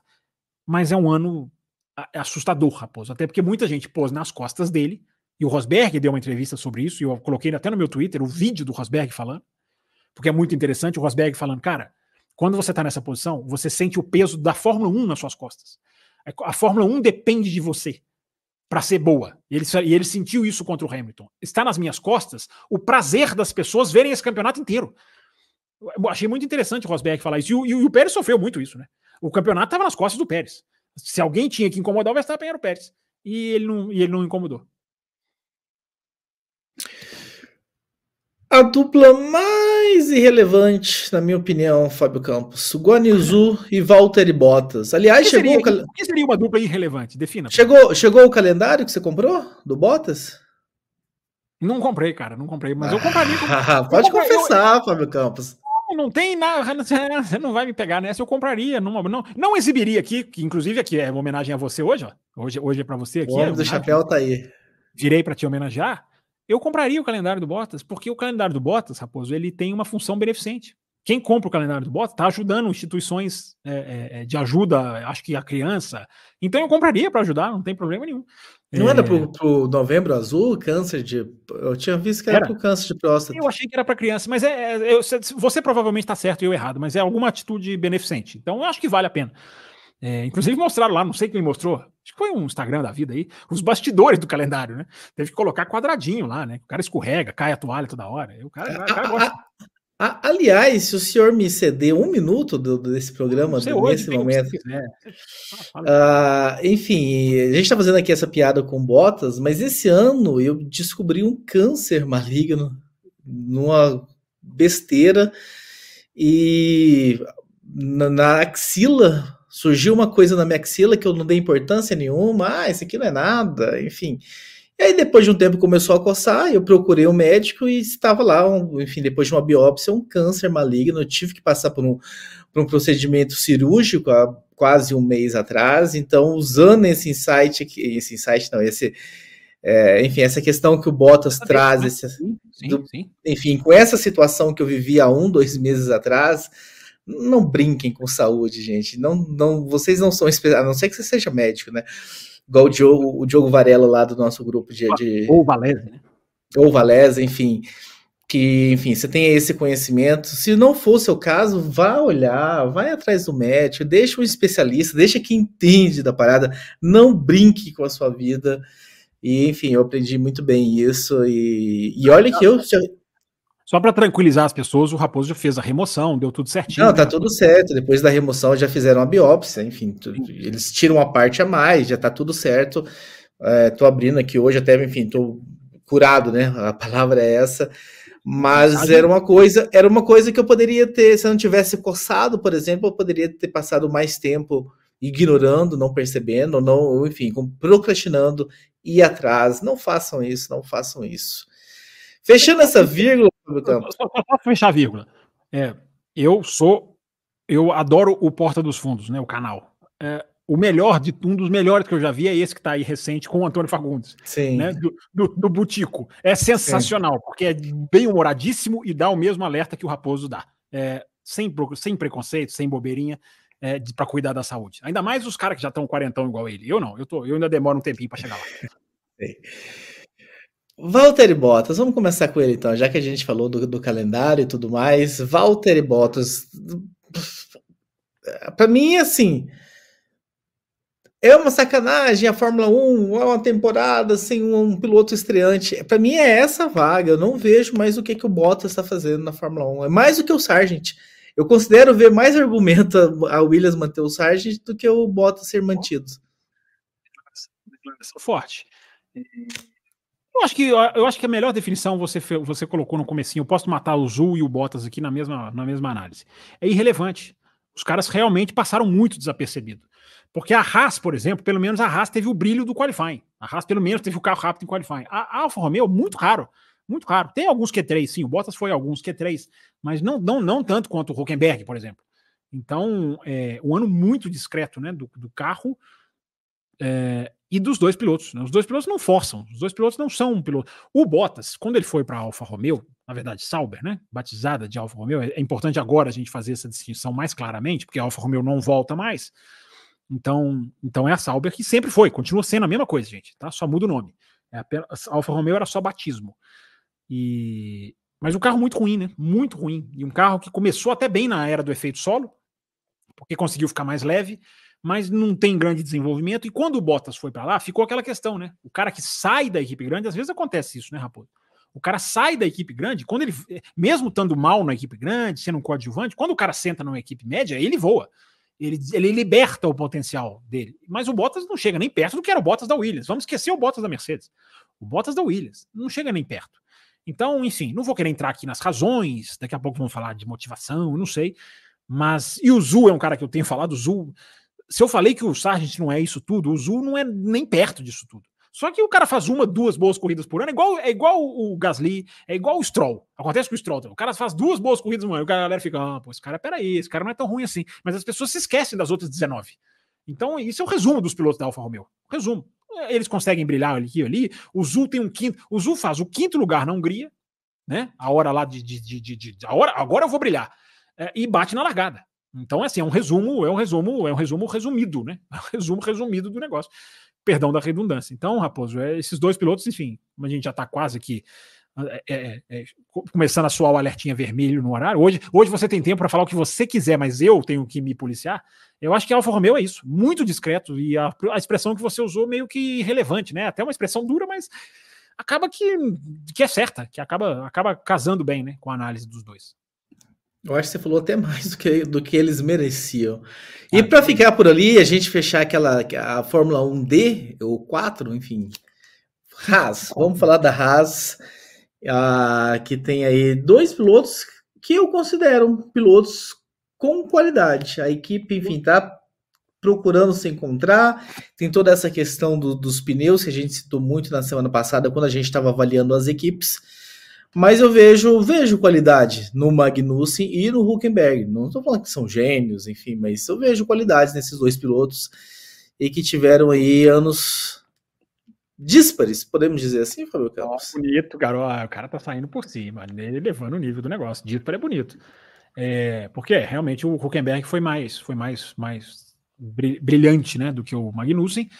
O Magnussen foi muito irregular. O Huckenberg ele tem 8 Q3, eu tô até procurando, tô até abrindo aqui para pegar certinho, ele tem 8 Q3, 8 idas por Q3, é, bate ali com o Pérez. Uma para lá, uma para cá, acho que o Pérez tem uma, uma, uma ou duas a mais. É, mas o, o que mostra, né? É, e o cara que fica, o cara vem de anos parado. Não é um cara que ficou parado um ano como o Piastri, embora, claro, né? Jovem, tem tudo para sentir menos, mas não ficou um ano parado como outros pilotos. Ele ficou mais tempo parado. Né? ficou meio ano. O Ricardo ficou meio ano parado só. O, o, o, o Alonso não ficou parado, porque o Alonso, quando sai da Fórmula 1, vai guiar outras coisas. É, mas tudo bem, senti, era natural sentir-se quando voltou para a Fórmula 1. O Huckenberg ficou parado mesmo, ele ficou de piloto substituto, mas não correu de mais nada, não fez mais nada. Ele ficou de piloto substituto em 2020, em 2021, é, em 2022. E, então, voltar do jeito que ele voltou, eu acho que é bem, bem, bem. Eu acho que é um motivo de reflexão para algumas, deveria ser para algumas pessoas. É, não é um, igual o Raposo falou, não, não, são super pilotos, são caras ali consistentes, arrastou-se para os caras marcarem pontos, evitar de bater. O Huckenberg até bate um pouquinho mais no final do ano, né? Começa a bater um pouquinho mais do que o normal, mas é, não a, a, a, equipe é o, cenário da equipe é muito pior. Né? Eu acho que os pilotos têm, têm ainda dão motivo, como você falou, ainda dão motivo, cara. Esses caras podem nos ajudar se a gente achar um caminho, mas o caminho da equipe não vem, né? E a equipe demonstrou, a gente falou isso semana passada, enfim a atualização da equipe parece que não, ter, não teve efeito, e isso é muito perigoso. Agora, continuar com os dois, Raposo, e eu acho que 2024 é um ano mais. Eu acho que o nível de exigência com os dois tem que subir. Tanto com o Huckenberg agora com um ano a mais, e o Magnussen depois de um ano ruim que teve. Né? Porque ficar só assim, ah, são dois pilotos, isso aí tem um limite, né? Então, acho que 2024 é meio que vai ao raça, se não, troca os dois. Não tem problema nenhum trocar os dois, porque acho que é, eu falei da Fórmula 2, né? Você e a Haas tem tradição, né, de trocar dois pilotos. É, e você tem dois talentinhos ali da Fórmula 2 que podem vir com muita força para o mercado em 2025, Raposo. Então é isso aí da raça. Muito bem, Fábio Campos, muito bem. Partindo aqui para nossa reta final, daqui a pouco o novo âncora do Café nós Velocidade. Nós vamos responder todos os piques de uma vez, tá, vamos. Hoje, hoje, é um programa diferente, é um programa de festa aqui, festa né, de, de celebração, não é festa, né? Estamos tristes, mas celebração aqui do Raposo. Então, não estamos ignorando nenhum Pix. Vocês estão sendo todos marcadinhos aqui. Camila mandou mais um. Antônio ajudando a gente aqui também. É, daqui a pouquinho a gente vai ler todos. Vamos lá, Raposo. Então, para a gente chegar nessa parte, vamos, vamos matar aqui o que falta. Alpha Tauri, Fábio Campos. Vamos falar do nosso querido e calmo piloto japonês Tsunoda. Que ironia, que ironia fina, né? Que ironia dele. Sempre muito calmo nos sádios, enfim, muito tranquilo, muito centrado. E aí eu não sei se a gente fala do Ricardo, se a gente fala do De Vries, se a gente fala do Lawson, se a gente fala de né? todos eles. É, vamos, falar gente... de eles. Vamos, vamos, vamos ganhar tempo, né? Vamos falar de todos eles. O Tsunoda, evolução clara. No comecinho do ano, a gente estava falando aqui no café de como o Tsunoda estava rápido. Ele, ele cai um pouco, mas no final sobe de novo até porque o carro atualiza, né? A atualização da AlphaTauri foi muito claramente é, assertiva. É, depois ali de Singapura em diante, os caras vão subindo, subindo. Termina o ano, talvez até mais rápido que a Alpine, se bobear. Se bobear. E, se a gente for fazer uma análise aí mais aprofundada de Abu Dhabi, por exemplo. É, então, Raposo, o Tsunoda veio nessa, virou um cara mais consistente. Para mim, não vai passar disso, mas ele tem tudo para me calar. Quem sou eu para saber né, o que vai acontecer? É, mas que não há como negar como que o Tsunoda saiu daquela fase de bater, de rodar, de não render e virou um cara capaz mesmo. Ele é capaz, ele consegue, consegue boas apresentações. É, se vai virar alguma coisa, aí é outra história. É, o De Vries foi, o De Vries foi triturado. É aquilo que eu falo, né? A equipe tem direito a mandar embora quando quiser, a hora que quiser, não tem problema nenhum. É, mas o cara foi triturado pela imprensa. Eu acho isso chato, eu acho isso desnecessário, né? Ficar, ah, esse cara não tá dando nada, Ih, esse cara vai sair, esse cara é uma decepção. A própria equipe, né? O seu próprio comandante fazendo isso. Isso eu acho meio, meio, meio, meio, meio, meio sacanagem. Agora, tirar o cara, não. Se achar que o cara não rendeu, não rendeu, tirou o cara no meio do ano. A gente pode discordar, claro que a gente pode discordar. Mas aí é outra história. Então, o De Vries foi. foi e o De Vries também, cara, a gente falou, né? A gente falou bastante aqui. Ah, as condições em Monza, na Itália, em 2022, eram muito favoráveis. Era uma Williams rapidíssima de reta, mais até do que a de 2023, embora ainda seja a qualidade do carro. É, teve punição ali. É, enfim, aquela, aquela apresentação dele para Williams não é tirar o mérito dele, mas tem muita gente que colocou aquilo ali como se fosse, ah, esse cara já se provou. É, até eu mesmo, no, no, GP da Itália pós, no, na segunda-feira pós GP da Itália, esse cara brilhou demais. E brilhou mesmo. Mas depois a gente vai analisando com mais calma e vai vendo que aquilo ali né, não foi tudo aquilo foi, foi muito bom, merecido para ganhar uma vaga na Fórmula 1 no ano seguinte, mas não, tinham vários atenuantes ali. Inclusive a tabelinha da Williams, que a Williams tem a tabelinha dos circuitos em que ela é melhor até o circuito em que ela é pior. E Monza lá no topo. É, então o De Vries chega, né? Aí o Lawson é um. O Lawson é um cara que eu acho que. É, ele impressionou mais do que o Ricardo. Quem impressionou mais em 2023? O Lawson ou o Ricardo? Eu acho que o Lawson. Apesar do Ricardo ter feito lá o pico do México, é o teto, né? O México do Ricardo foi mais impressionante, mas o, o, o Lawson acho que impressionou, o, o, foi a atuação mais impressionante, mas o, o Lawson acho que impressionou de uma maneira geral mais do que, do que o Ricardo. É, então, se a Red Bull sempre foi muito exigente, e repito, é direito dela, sem um reserva de luxo, agora ela tem um reserva de luxo. Então, isso aumenta a carga no Tsunoda, isso aumenta a carga no Ricardo, isso aumenta a carga no Pérez. Acerta até o pé. Não é que o Lawson vai para Red Bull direto, não vai. Mas é, é, sobe alguém e puxa o Lawson para Racing Bulls, que a gente falou aqui com, em primeira mão. Não está confirmado ainda, mas enfim, é, falamos lá atrás desse nome. Então é isso, Raposo. Acho que os quatro pilotos da, da, da, da AlphaTauri, acho que, acho que é essa análise que a gente pode fazer. Agora, do Ricardo, rapidinho, né? É, não, não, não, não, não estourou. Não estourou. Se, se existia uma expectativa, e eu confesso que até eu tinha, de que ele poderia estourar, estourar na AlphaTauri, gente, não é fazer milagre, mas estourar. Ó, o cara tá de volta. O México foi o único, o único lampejo do Ricardo de outrora. Outrora também é bonito, hein? O único lampejo do Ricardo de outrora foi no México. No resto, um cara, se não é a crise do Ricardo da McLaren, mas um cara ali para dar razão pro Raposo. Eu sou obrigado a fazer isso, infelizmente. É, que diz que ele não voltará. Eu não tô cravando que o Ricardo não voltará. Acho que 2024 é a última chance e acabou. Porque ainda teve a questão de quebrar a mão. Isso ainda é um alívio pro Ricardo. Quebrou o dedo ali, ficou fora, demorou. Agora acabou. Ou esse cara ganha do Tsunoda, no mínimo, ou não tem o que, não tem o que conversar. Muito bem, Fábio Campos. Restam duas equipes, quatro pilotos. Vamos de McLaren agora. Lando Norris e Oscar Piastri. Que disputa. Você quer começar por qual? Cada um está de um lado do caderno aqui. Vai. Vamos começar com o Piastri. Vamos começar. Ano, ano de estreia, enfim, começando chutando a porta, vencendo e tudo mais. O que falar desse, desse jovem Fábio Campos? O pessoal gosta muito, de, o pessoal gosta muito de comparação. Onde colocá-lo em comparação em anos de estreias aí, com outros pilotos que estrearam bem também? Villeneuve, Hamilton. É, você, você, como você ouviu, eu espero que você continue sendo ouvinte do Além da Verdade, porque isso você sabe que eu falo isso sem brincadeira, é muito legal você escutar. Porque você antigamente, ah, não ouvi esses caras, não. Já, agora você passou a ser um cara ouvindo o próprio material do café. É, então espero que você continue ouvindo além. E alguém no além, eu tô brincando, porque alguém no além fez exatamente essa pergunta. Você deve estar puxando assim, talvez o inconsciente. Alguém perguntou, ah, mas Villeneuve, compara com Villeneuve, compara com Hamilton. A galera realmente gosta, gosta de comparar, né? Mas como eu não gosto, eu não vou fazer comparação nenhuma. É, mas falando, falando sério agora, é, o, é impressionante o baixo número de erros do cara. É, isso isso para mim é, é, é uma das coisas mais chamativas do ano do Piastri. Baixo número de erros.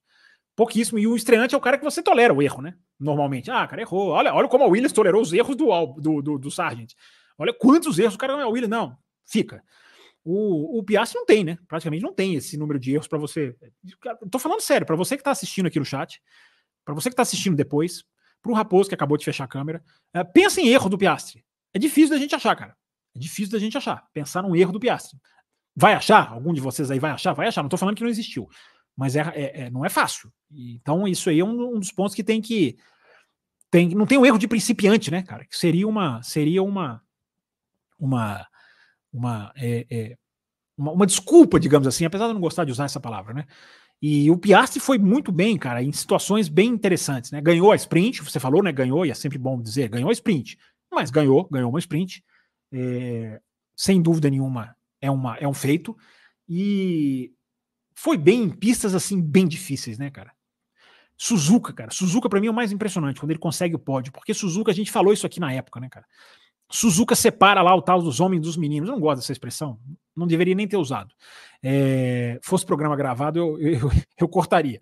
Mas Suzuka é muito difícil, cara. Suzuka é aquela é a pista que não permite erro, é a pista muito técnica, é a pista que não é à toa que o Schumacher brilhou tanto, que o Senna brilhou tanto, porque é a pista dos, dos geniais. E o Piastri, com os quais eu não estou comparando com esses nomes que eu citei, mas o Piastri, na primeira corrida do cara em Suzuka, sem conhecer a pista, o cara andou demais. Demais em Suzuka. Então eu acho que Suzuka é muito simbólico do Piastri. É muito simbólico. Porque ali, se tem uma pista difícil para o estreante, é Suzuka. E foi a pista, talvez, em que ele foi melhor. Junto com o Qatar, que também não é fácil. Não é fácil. Pode não ser uma beleza em termos estéticos, mas Qatar não é fácil. Então você tem as sprints que o cara foi muito bem, né? Bélgica, que o cara chega em segundo. Qatar, que ele venceu. O cara foi muito bem nas sprints. O que nos leva ao principal problema dele, que é o tal do tire management, que é a, a administração do pneu. Isso é muito claro, é muito nítido. Isso foi um dos destaques nossos do programa Japão pós-Suzuka. Programa pós-Japão, a gente falou muito isso do Piastri, porque ali ficou muito claro. A gente podia ter ficado só no elogio, porque o cara subiu no pódio, mas essa análise técnica ela não pode ser enviesada, né? Então, ali começou a ficar claro para todo mundo. E hoje em dia é claro para todo mundo. Até o cara mais leigo assiste a corrida e fala: ó, ah lá, aquilo, aquilo ali está acontecendo mesmo. Ele vai perdendo para o Norris. É, então, é, de primeiro ano, você pode falar, é uma coisa curável. Agora, não é uma coisa simplesmente de a ah, experiência cura. Não, é tão automático assim, não. A experiência é uma ferramenta para ele curar esse defeito. Mas é um cara que sempre foi pé embaixo nas categorias de base. Todos falam isso dele. E tem piloto experiente que não conseguiu curar esse defeito. O Huckenberg é um deles. Tudo bem, a Haas é cruel julgar o Huckenberg por destruir pneu na Haas, mas é uma característica que o Huckenberg sempre teve na Force India, que o diferenciava do Pérez. O Pérez conseguia resultados melhores que o Huckenberg, mesmo não sendo tão rápido quanto, porque o Pérez sabia jogar o jogo do pneu mais, melhor do que o Huckenberg. Estou comparando os dois, porque os dois foram companheiros muitos anos na Force India, né? 14, 15 e 16. Então, não é garantido que a experiência cura esse defeito, mas a experiência, é claro, é um enorme, uma enorme arma para ele curar esse defeito. Só estou dizendo que não é garantido, mas ele tem que trabalhar nisso. Não é simplesmente, ah, vou acostumar, não. Ele tem que trabalhar nisso porque ele não é acostumado a guiar dessa maneira. Então, Raposo, se você analisar como rookie, olha, eu estou gastando inglês desnecessário agora, né? Se você o analisar como um rookie, ok, é, você tem várias coisas para elogiar. Se você, é, se você tem várias coisas que você releva, melhor dizendo. Agora, se você analisar como piloto de Fórmula 1, você vai, você vai observar que tem defeitos ali a serem trabalhados. Mas o brilho do cara é impressionante. É, eu, para mim, eu coloquei no meu Twitter semana passada, eu puxei lá uma pergunta de um site, né? Qual o grande, a grande surpresa? Mesmo todo mundo esperando um Piastre forte, a grande surpresa do ano, ainda assim, para mim, foi o Piastre. Porque o que ele fez foi de nível altíssimo. Então não é que ele brilhou e isso não me surpreendeu ou não surpreendeu todo mundo, que a gente já esperava que ele brilhasse. Não. Foi o modo como ele brilhou. Foi realmente impressionante. Eu, eu assino com você, realmente chegou chegando, enfim, é aquela, é aquela promessa que se concretiza, né? Muito se falava dele nas categorias de base e chega mostrando realmente que não era, enfim, aqueles cases que estoura na, na categoria de base e quando chega. Foi maravilhoso. E quando chega na, na, na, Fórmula 1 acaba não mostrando. E, enfim, vamos aguardar esse moleque com um ano de experiência nas costas. Se a McLaren vier no mesmo nível para melhor em 2024, o que, que, que, que vai acontecer? E aí a gente vai, lá, vai falar de Lando Norris, Fábio Campos, e eu tenho um certo receio de que naquela gaveta, sabe aquela gaveta que eu puxei e que eu vi lá dentro o Ricardo e o Leclerc? de que o Norris e o Russell tá lá dentro dessa gaveta também. Colocando essas pessoas na mesma gaveta, tá, tá, essa gaveta sua tá muito bagunçada, cara. O Raposo é aquele cara que na gaveta dele tem meia preta, meia branca, meia laranja. O cara não organiza a gaveta dele. Você tem que organizar melhor essas gavetas suas aí, rapaz. É... Por quê? Você acha que ele é um futuro, digamos assim, duvidoso? Por isso que tá é um futuro grande piloto que não vai concretizar o título, enfim. E vai passar pela Fórmula 1 sem um título mundial. É, ó, aí, aí eu, eu, não sei, aí futuro aí você fez uma previsão forte, arriscada, né? É, eu acho que ele tá subindo. Eu não coloco na mesma gaveta, porque para mim ele tá em ascensão pura. O Ricardo não. O Leclerc tá naquela hora de lapidar o. Não, mas aí eu tô, eu tô comparando eles com o Ricardo lá de 2014, 15, não com o Ricardo não, de agora. O, o que, por que, que, o Ricardo não vingou? Porque ele caiu. É, não tem a queda do Norris ainda. É, o Norris tá, em, tá subindo. Tem os seus defeitos? Tem. Mas é para mim. Fizer... Então, mas quando eu faço essa comparação, eu quero dizer o seguinte: o meu receio de que Leclerc, Russell e Norris já estão no máximo. Não que eles vão cair no ano que vem, mas não vai muito mais além de onde eles já foram. Esse é o meu receio. Que esse é o, limite dele, deles. O dele já não, não é altíssimo? Se eles explorarem a capacidade deles, eles já não têm o necessário? Que, que então, mas é, é, mais ou menos o teto do Ricardo. Né? Na época da, do auge do Ricardo era um teto mais ou menos parecido com o teto desses três que a gente está citando aqui também. Só que ele não conseguiu extravasar, ir além. Chegou um ponto que ele começou a cair. E o meu receio é de que os três vão seguir o mesmo caminho. Ele tá em algum momento. Pessimistas, é, ousadamente catastróficas, porque ele não vai estar tá aqui para responder. Ah, Raposo, agora eu quero ver você falar. Então ele está chutando o balde hoje. É... Mas, mas ele será convidado. É o brilho desses pilotos. Se qualquer um dos quatro for campeão do mundo, você pode me chamar para o programa após título dos quatro, não, antes, pra, antes prestar contas. Boa, boa. Mas tá pedindo Norris aqui, vamos lá. É... Eu coloco entre os top 3 desse ano. Top 3. Vamos, vamos, não sei se eu ponho o Verstappen ou se o Verstappen é o concurso do negócio, mas mesmo se colocar o Verstappen, cara, não vejo dois pilotos que guiaram mais do que o Norris esse ano, não. Que, que o tirariam do top 3, não. O Norris ele andou demais esse ano. Demais mesmo. Ele voou, ele foi consistente, ele puxou, ele subiu com a McLaren. Não quer dizer que não tenha defeitos, porque os erros do Norris no qualifying chamaram a atenção. Ele tem, ele tem, ele tem errinhos seguidos em qualifying, que eu até anotei aqui. Vou eu virar minha página aqui. Hoje tá uma bagunça nisso aqui. É, não, não foi aqui que eu anotei, tá anotado em outro lugar. Vou ter que ir de cabeça aqui, mas ele tem o erro no Qatar, no quali... tudo erro de sábado, tá, gente? Tudo erro de qualifying. Ele tem o erro no Qatar, aquele claramente em que ele perde o carro, o carro sai nas quatro rodas. E ele tem o erro no México, que a McLaren fica no Q1. Tudo bem, a McLaren errou ali o timing, mas ele erra no Q1 e fica no Q1. Erro do Norris também. É... Deixa eu ver o que mais. Ele tem. Ah, ele tem a pole no Brasil, em que ele fez a pole da sprint no Brasil. E é curioso, né? Você vai criticar a volta da pole? Eu não. Ele criticou. Ele saiu do carro dizendo: essa volta minha foi um horror. Não, mas você foi pole, mas foi um horror a volta. Consegui por outras circunstâncias, porque tinha margem. Mas ele, ele. Então ele erra no Catar, no México. Ele diz que errou em São Paulo. E ele erra em Abu Dhabi. Também na volta ali, na, debaixo do hotel ali. É uma volta que tinha tudo para ele ombro a ombro na pole com o Verstappen ele erra ali também. Então ele tem uns erros de qualify ali que a gente consegue fazer uma listinha. É, diminui o ano dele? Não, porque no domingo o cara é fortíssimo. É, agora eu fico sempre pensando, né, Raposo? O, o, o fator Piastre para o Norris. Me parece um cara susceptível ao fator Piastre. Até porque o Norris é duro com ele mesmo. É um cara que já falou Teve várias intervenções da McLaren ao longo do ano entre esses Isso dois. é outra coisa, né? É, isso é uma história que não dava. A gente não falou semana passada, talvez erramos, né? É, por tudo que a McLaren fez, maravilha, palmas, mas é uma equipe que proibiu os seus pilotos de correr. Né? Os pilotos da McLaren são proibidos de correr. A gente pode falar isso com segurança, porque não é uma corrida só, não é duas. Os caras começou na Arábia Saudita, lá pela 17 posição. Isso é o triste da McLaren. O que é o mais triste da McLaren? É, é, é, é proibir os seus pilotos de correr. Mas a questão, só para fechar a questão do Norris, né, cara, a gente fica naquele pensamento do fator Piastre. Porque o Piastre comete menos erros do que o Norris. Tudo bem, o Norris é mais rápido, tudo bem o André Stella dizer que o carro é muito arisco, pode até ser. Uh, o Norris administra os pneus já com maestria, o que o Piastre ainda não faz, embora os erros do Norris estão no qualifying, não na corrida.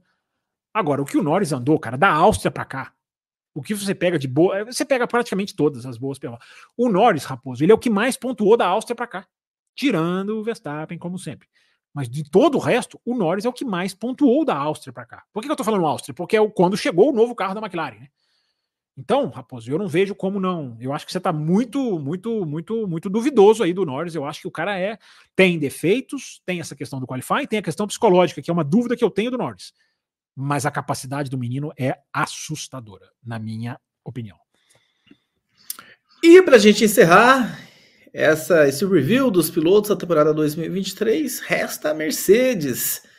Vamos começar com George Russell, Fábio Campos. É uma temporada, é uma temporada meio confusa para mim do Russell. No, no final das contas, eu não sei se ele terminou mais positivo ou mais negativo. É, é bem uma temporada bem esquisita do Russell, né? Só ia te falando, vai marcando os picks aí, porque terminando agora a gente vai responder os picks. Daqui a pouco você fica emocionado, esquece os picks. É... Mas vamos lá, para matar a Ferrari, a última equipe, né? Que a gente tem da a, a, a Mercedes, a última equipe que a gente tem aqui para fazer a análise. Exato. Eu, eu, concordo com você. Eu acho que é um ano meio esquisito do Russell, porque ele não é que ele afundou em performance, mas ele afunda em resultados, né? é, um erro aqui, um erro ali. Aliás, ele errou bastante, né? O, ele tem um número de erros até mais elevado. Ele errou em, em Singapura, né? Esse é o erro mais, esse é o erro mais visível, mais clamoroso do ano, o erro de Singapura. Mas ele, ele comete outros errinhos também. Né? Ele erra em Las Vegas, na, na batida com, com, com Verstappen. É, ele tem aí alguns errinhos aí ao longo do ano. É, na Austrália, o motor dele, que eu ia falar Austrália, mas na Austrália o motor dele quebrou, se eu não estou enganado. É, então, como, como é, Canadá, Canadá é que ele erra e bate no muro, Canadá. É, então ele tem ali os seus errinhos, mas eu não acho que a velocidade dele caiu. O resultado dele caiu. O resultado dele o ano passado foi melhor do que o do Hamilton em termos de resultados, mas ali pau a pau em desempenho. Eu acho que eles continuam pau a pau em desempenho. 11 a 11 no qualify, pô, é uma é uma é, uma, é poesia, né? Poesia, cara. Você tem 22 corridas, os caras ganham um, ganham 11 e o outro ganha 11 em termos de qualify. Então é, é, é, um, é um indicativo do Russell, né? Mas a, a, a velocidade eu acho que tá lá, Raposo. Eu acho que tá lá. Houve algumas coisas que não encaixaram esse ano, eu concordo com você. É, você fica ali meio com um gosto amargo, mas eu não acho que ele tenha caído em velocidade. Aliás, uma das marcas do ano, aquilo que eu falei além, em algum além da velocidade, a questão do aquecer o pneu, como isso é vital na Fórmula 1 de hoje. A Mercedes é um dos exemplos mais claros disso. Você tem um final de semana que o Russell tá bem e o Hamilton tá tomando 3, 4 décimos. Aí você tem outro final de semana, o Hamilton tá bem e o Russell tá tomando 3, 4 décimos. É, é, é, é uma coisa esquisitíssima, porque é, é, o pneu. Um consegue pôr o carro na janela do pneu. Isso vale 3, 4 décimos, que é um mundo na Fórmula 1 hoje em termos de qualifying. E o outro às vezes não consegue. Então a inconsistência do carro da Mercedes, claro que isso tem que entrar na análise, a inconsistência do carro da Mercedes, mas essa alternância com o Hamilton mostra como que, como que, como que é interessante essa, essa, essa visão.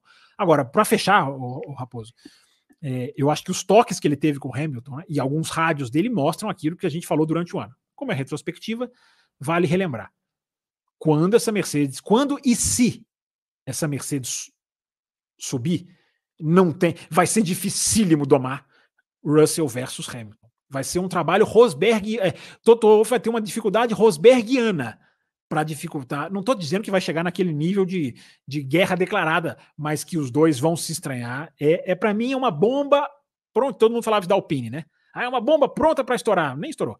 Uh, a Mercedes, para mim, é uma bomba em termos de internos é uma bomba prontinha para estourar.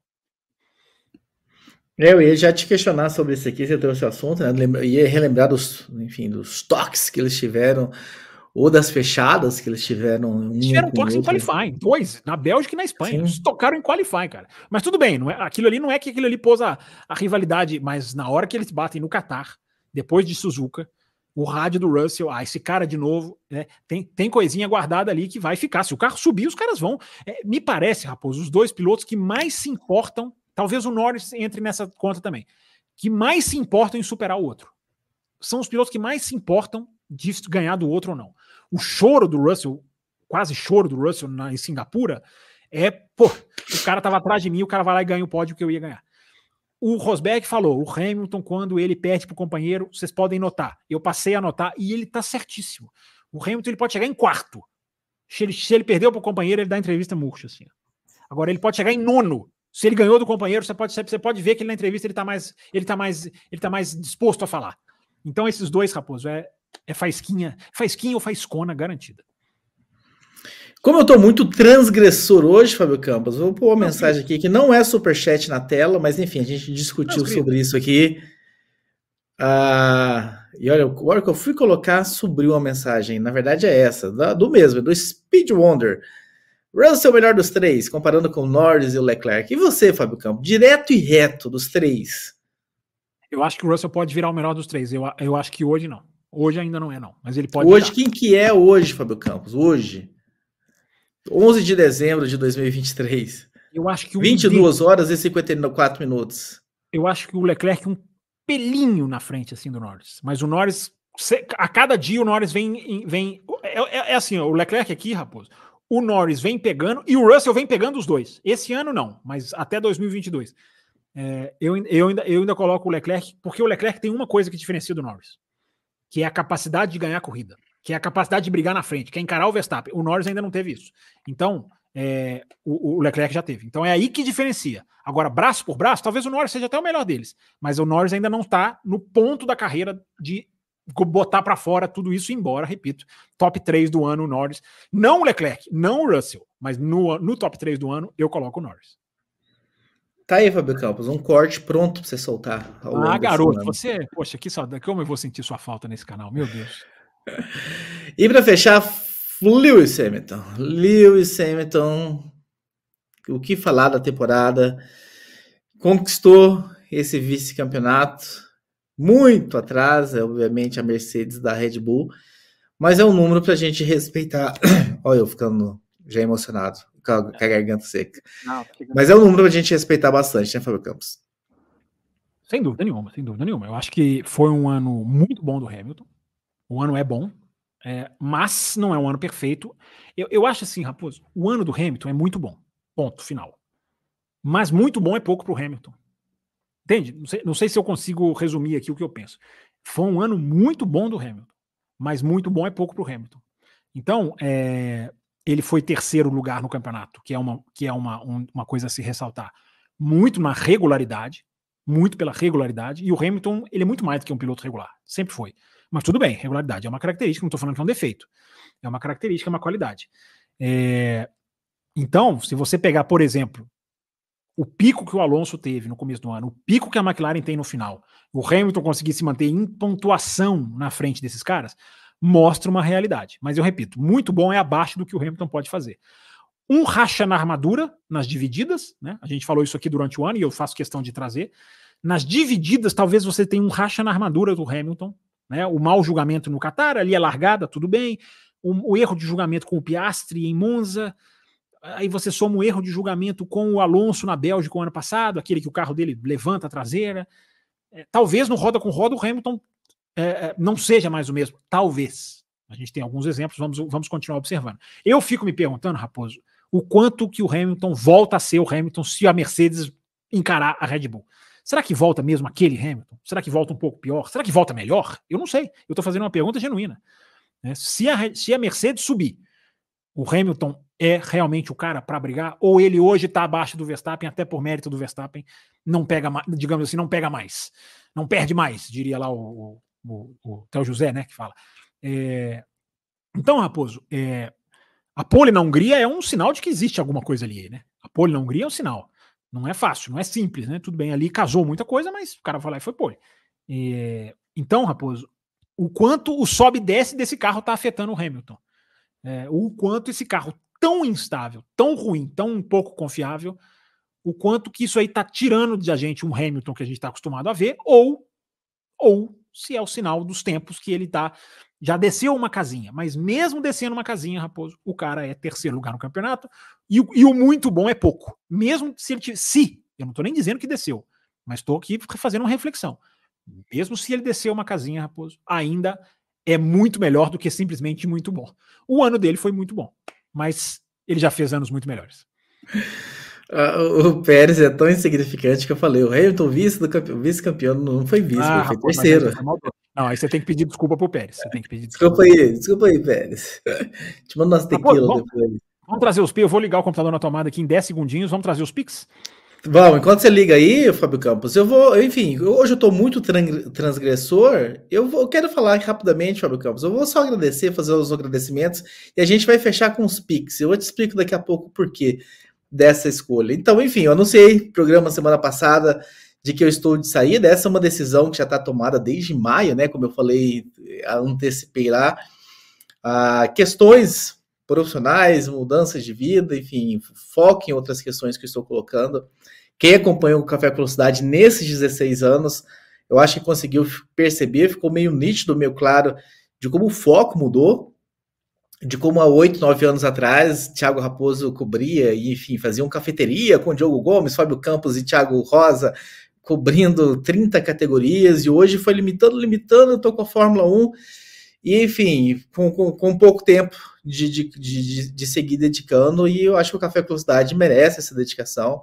Fábio Campos está voando, enfim, consumindo zilhões de conteúdos na, na, por semana, e, enfim, o canal vai continuar, e essa decisão está clara desde, desde muito tempo. O Fábio Campos segue já, no, já, já está no comando do Café Velocidade desde maio, e eu tenho certeza que está em boas mãos. Então, quero fazer um agradecimento muito, muito rápido aqui Primeiro a todos que passaram por essa bancada, então vou falar nominalmente aqui: Bárbara Franzin, Thiago Santa Rosa, Diogo Gomes, Fábio Wilson, Matheus Pucci, Will Bueno. Fábio Wilson é lembrado, apesar do pouquíssimo da passagem relâmpaga dele por aqui.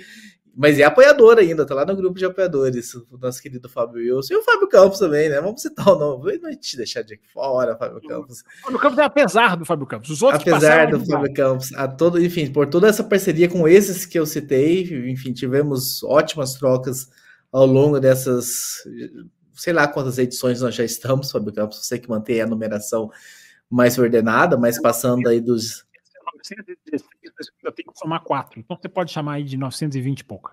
920 e poucas edições, quase bateu em mil edições do Café Velocidade em 16 anos. Então é isso, vou seguir acompanhando, siga acompanhando como ouvinte. De repente, se tiver, se conseguir entrar ao vivo aqui na segunda-feira para deixar minha pergunta, vou entrar, vou deixar, vou seguir interagindo. Sempre, se às vezes eu for convidado, quem sabe, aparecer esporadicamente, sempre dá para aparecer. Então, meu obrigado a todos que mandaram mensagens. Eu vi que tem mensagens aqui, que tem até Pix de, de, de, de homenagem. Vai colocar os Pix daqui a pouco. Ah, a gente tem um âncora já substituto. Ah, o Fábio Campos pensou assim: pô, o Raposo, gordinho, cabelo branco, já meio acabado, assim, precisa achar alguém mais ou menos no mesmo nível. E aí ele encontrou uma pessoa que casa perfeitamente, de óculos. Cadê o óculos? Ele tá sem óculos hoje, tá? Ele tirou óculos. Já acabadinho, de cabelo branco, gordinho. Então tá aí na tela, nossa grande contratação. Seja, seja bem-vindo ao novo. Eu ainda tenho que falar do âncora velho que tá saindo, não vou falar, Fala. mas seja, seja bem-vindo ao novo âncora do Café com Velocidade. E é uma alegria, Muito. antes de passar para você, é uma, é uma, alegria demais passar. É uma pessoa que tá, virou amigo, né? Ele, é, ele é meu chefe, ele é meu chefe no outro podcast de música, meu chefinho, então. Escuta, peraí, você vai continuar no Auto Rage? Vai? Um programa por, por mês. Eu diminuí a minha participação lá também. Ah, eram, dois por, eram ia, dois eram dois por mês e vai cair para um. Eu já ia ficar enciumado se você continuasse no mesmo ritmo. Eu já ia, eu já ia achar estranho. Não, caiu bem. também, caiu também. E eu fico com uma alegria muito grande, que, enfim, é o Bannerman que vai estar aqui, uma pessoa que, enfim, gosto muito e ver o que o Café com Velocidade trouxe pra gente, né? É, era um ouvinte que virou um amigo e, e, hoje aí tá aí assumindo, então, esse papel. Então, o, o, o Bannerman, você vai falar e os Pix, a leitura é por tua conta. Você já vai entrar e já vai comandar. Comandar a leitura de, de, de chat, de, de superchat, de Pix aí. E eu e o Fábio Campos vamos responder. Eu já estou no meu, no meu papel de convidado aqui agora. que beleza, tudo. hein? Seja bem-vindo ao Café com Velocidade, seu Ricardo Banho. Bagunçou tudo, cara. É... Não tenho nem palavras, eu fiquei ensaiando aqui um monte de coisa aqui, depois acho que no decorrer do tempo a gente vai explicando um pouco melhor essa loucura do, do Thiago Raposo e a loucura maior ainda do Fábio Campos de corroborar aí essa contratação. Mas, cara, eu me sinto muito honrado e não estarei na cadeira do Raposo, não estarei na cadeira do Rosa, não estarei na cadeira do, da Babi, porque eu acho que essas cadeiras de todos esses que você citou, Raposo, são insubstituíveis. Mas você então, vai construir a sua com o mesmo talento, eu tenho certeza é, disso. É, não, talvez, não sei se com o mesmo, mas com, com, com vontade sim, como vocês falaram, putz, eu sou ouvinte há muito mais de 10 anos, né? E criou-se uma amizade, né? Eu, eu, o primeiro carro de Fórmula 1 que eu vi na minha vida foi do lado desses dois, Will Stevens, ao, ao vivo, assim, andando, né? Nunca tinha, fui tardiamente ver Fórmula 1, então a gente passou muitas coisas dentro do autódromo, fora do autódromo, e eu espero, pelo menos, conseguir tocar junto com esse louco aqui, esse programa que eu, putz, é, é, foi o primeiro podcast sobre automobilismo que eu ouvi na minha vida, quando tudo isso aqui era mato, e estava lá, Thiago Raposo, Babi, contratou o Fábio Campos também, que virou esse monstro, né? Para mim, na minha opinião, o, se não o maior, um dos maiores é, analistas de Fórmula 1 do Brasil. E é uma tá baita resposta. Não precisa falar é isso, já está contratado.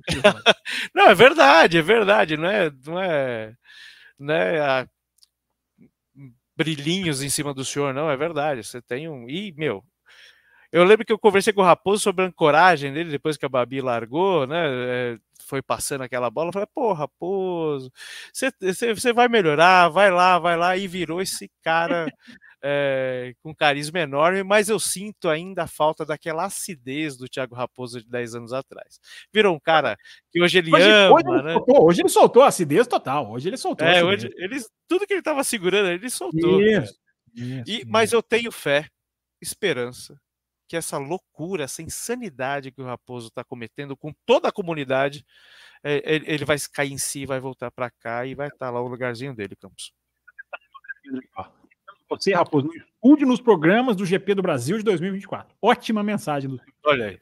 Olha, um bom lugar. Ele vai lá, descansa um pouquinho. Quando chegar lá para novembro, lá final de outubro, tá com a gente lá no P7, é, no Pod 7, né? Para fazer lá ao vivo com a gente, né?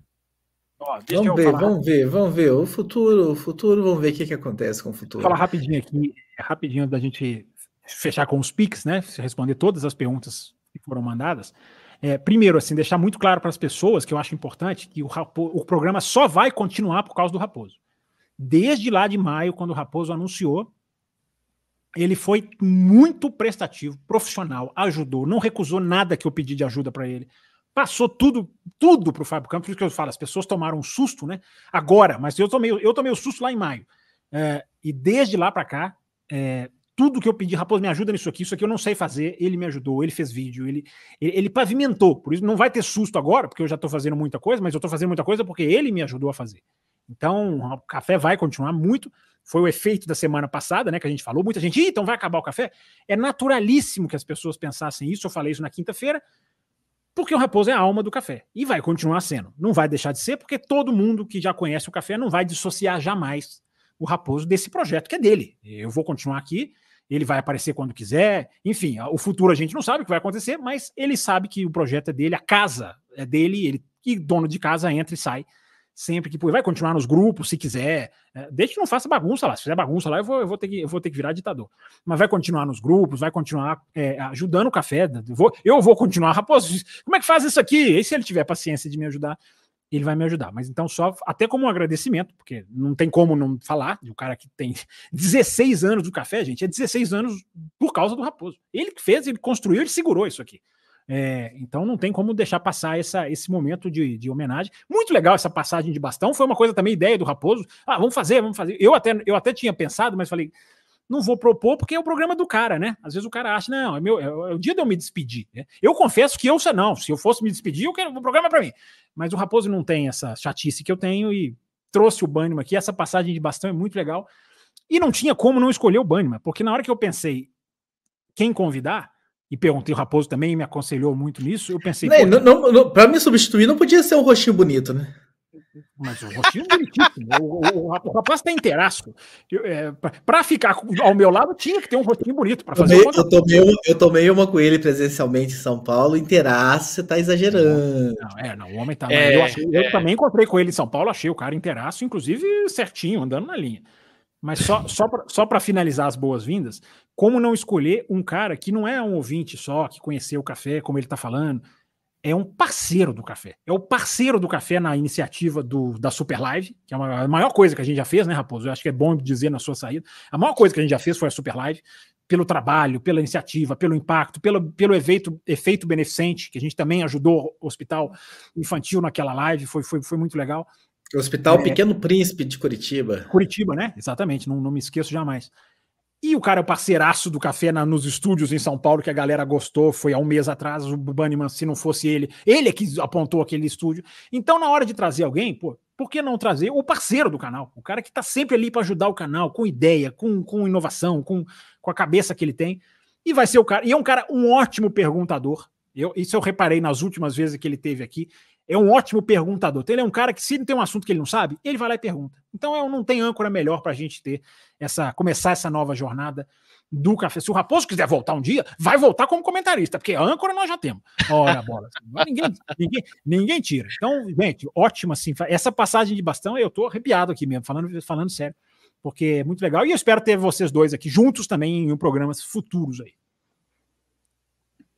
Cara, pois não, que... âncora. Agora o, o, tá aí, o controle tá do seu lado. É, é que ele não tem o controle, né? Eu não sei não, se ele vê, né? Eu vou, ter, eu, eu vou colocar na tela e ele vejo nada. Eu não vou, é, então eu não vejo nada. Você coloca ele lê, então. Cheguei Vamos agora. Lá. Vamos lá. Para você ler, então, Marcelo David nos manda aqui. Bora lá, Fábio Campos. Falando de top 10, classifique o seu top 10 de pilotos do grid de 2023, por favor. Olha, ainda muito educado, Marcelo. Essa eu precisava pensar com mais calma, né, Marcelo? Mas eu acho que. Vamos lá, vamos fazer na conta aí. Eu vou falando, vocês vão fazer na conta aí. O Verstappen, claro, evidentemente. Norris, que eu falei no top 3. Uh, na outra vaga, não tô falando na ordem, não, tá? Vou, vou meio misturar. Alonso com Hamilton também entra. É, Leclerc, não sei se eu já citei aqui. Sainz, claro, entra. O Albon entra. Tem quantos aí até, é, até agora? O. Deixa eu ver. Piastri. Eu tava, eu tava pensando que você tava colocando na ordem aí de grandeza. Não, você tem que fazer a conta fácil. aí. Eu tô, falando, eu tô falando, como eu não fiz a lista, eu tô falando os nomes aqui. Vocês, vão, vocês que vão falar, deu 10. É, Caramba. Vamos lá. Verstappen, no... de novo, vamos lá. Contem. Então, vamos lá. Vamos Verstappen, lá. Norris, Alonso, Hamilton, Leclerc, é, Sainz, é, quem mais? Uh, Albon, uh, Piastri, não sei se já falei. Uh, Russell, eu acho que entra raspando. Falta um. Falta um? Falta um. É, deixa eu ver. Pérez não. É, Albon. Pérez não. Mas Albon eu falei, não falei Albon, não? Não, se eu não falei Albon, é Albon. Sim, eu, eu, achei que eu já tinha falado o álbum, mas enfim. Não sei, tinha que, tinha que escrever. Não. Mas tá bom, tá bem, tá, tá mais ou menos respondido. respondido. Né? Que pergunta difícil você, se o senhor manda. Aqui, o Marcelo Davi foi escrevendo à medida que você foi respondendo. Aí, ó, tá vendo? Então tá no chat. Tá melhor que eu aí, ó. Tem mais pix aqui, seu Bânimo, ó. Tem mais pix na tela aqui, ó. Muito bem. A dona Camila manda aqui o seguinte: o Solaem se queimou com essa treta com os Wolf. FOM pode romper com a FIA? Ótima pergunta aí do, do, do, do, da agitação da semana passada, né? Eu acho que é, eu acho que a guerra ficou mais grave. Se queimar, eu não sei assim até que ponto eu vou medir assim se ele se queimou ou não. Porque tem muita coisa em jogo, tem muita coisa acontecendo, tem outras intrigas. Essa nem foi a maior intriga. A maior intriga é de um ano atrás, janeiro desse ano em que o Sulaim fala que a Fórmula 1 não vale 20 bilhões. Isso é, isso é gravíssimo em termos mercadológicos. Aí teve advogado que entrou na parada e carta escrita por advogado. Então isso nem é, nem é o ápice do negócio, que até a própria Andretti faz parte do, do, da, da, guerra. Né? Agora, FON romper com a FIA, é, não acredito, porque morrem as, morrem as duas. Se a FON romper com a FIA, ela não leva o nome Fórmula 1, ela tem um monte de contrato, a Fórmula 1 tem um monte de contrato amarrado com o circuito, com o país. Então, tem muita gente falando, ah, vai romper, vai romper.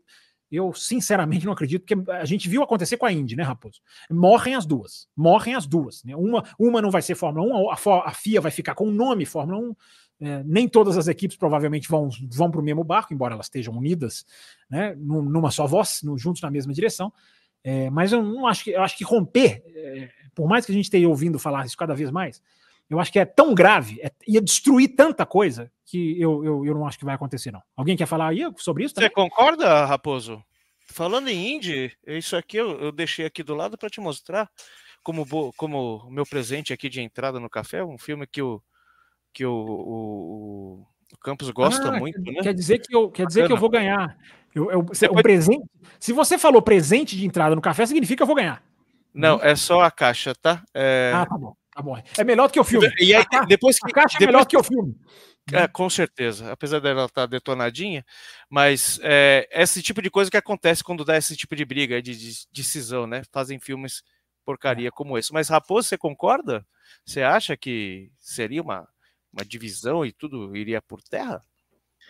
Ah, é, o exemplo da Indy que o Fábio trouxe aí, eu acho que é espetacular, realmente. Eu acho que é, essas duas, essas duas forças é, é comum que não vão concordar em tudo, mas é uma burrice elas se autodestruírem. Então, ter um assunto ou outro em que vai ter uma discordância e vão precisar, de repente, negociar, conversar, é uma coisa. Agora, entrar nesse ciclo de, de autodestruição não é inteligente para nenhum e nem para o outro lado. Nenhuma das duas tem a ganhar com isso, a longo prazo. Isso Ou aí. seja, a diplomacia vai falar, óbvio, né? porque tem muitos interesses colocados aí. O Antônio Júnior, senhores, vimos pilotos do grid se, que sugerem ou até negam estratégias da equipe, como Alonso, Sainz, Lewis e Leclerc. Quem mais do grid atual tem essa capacidade? Não, esqueci, esqueceu o principal Verstappen, né?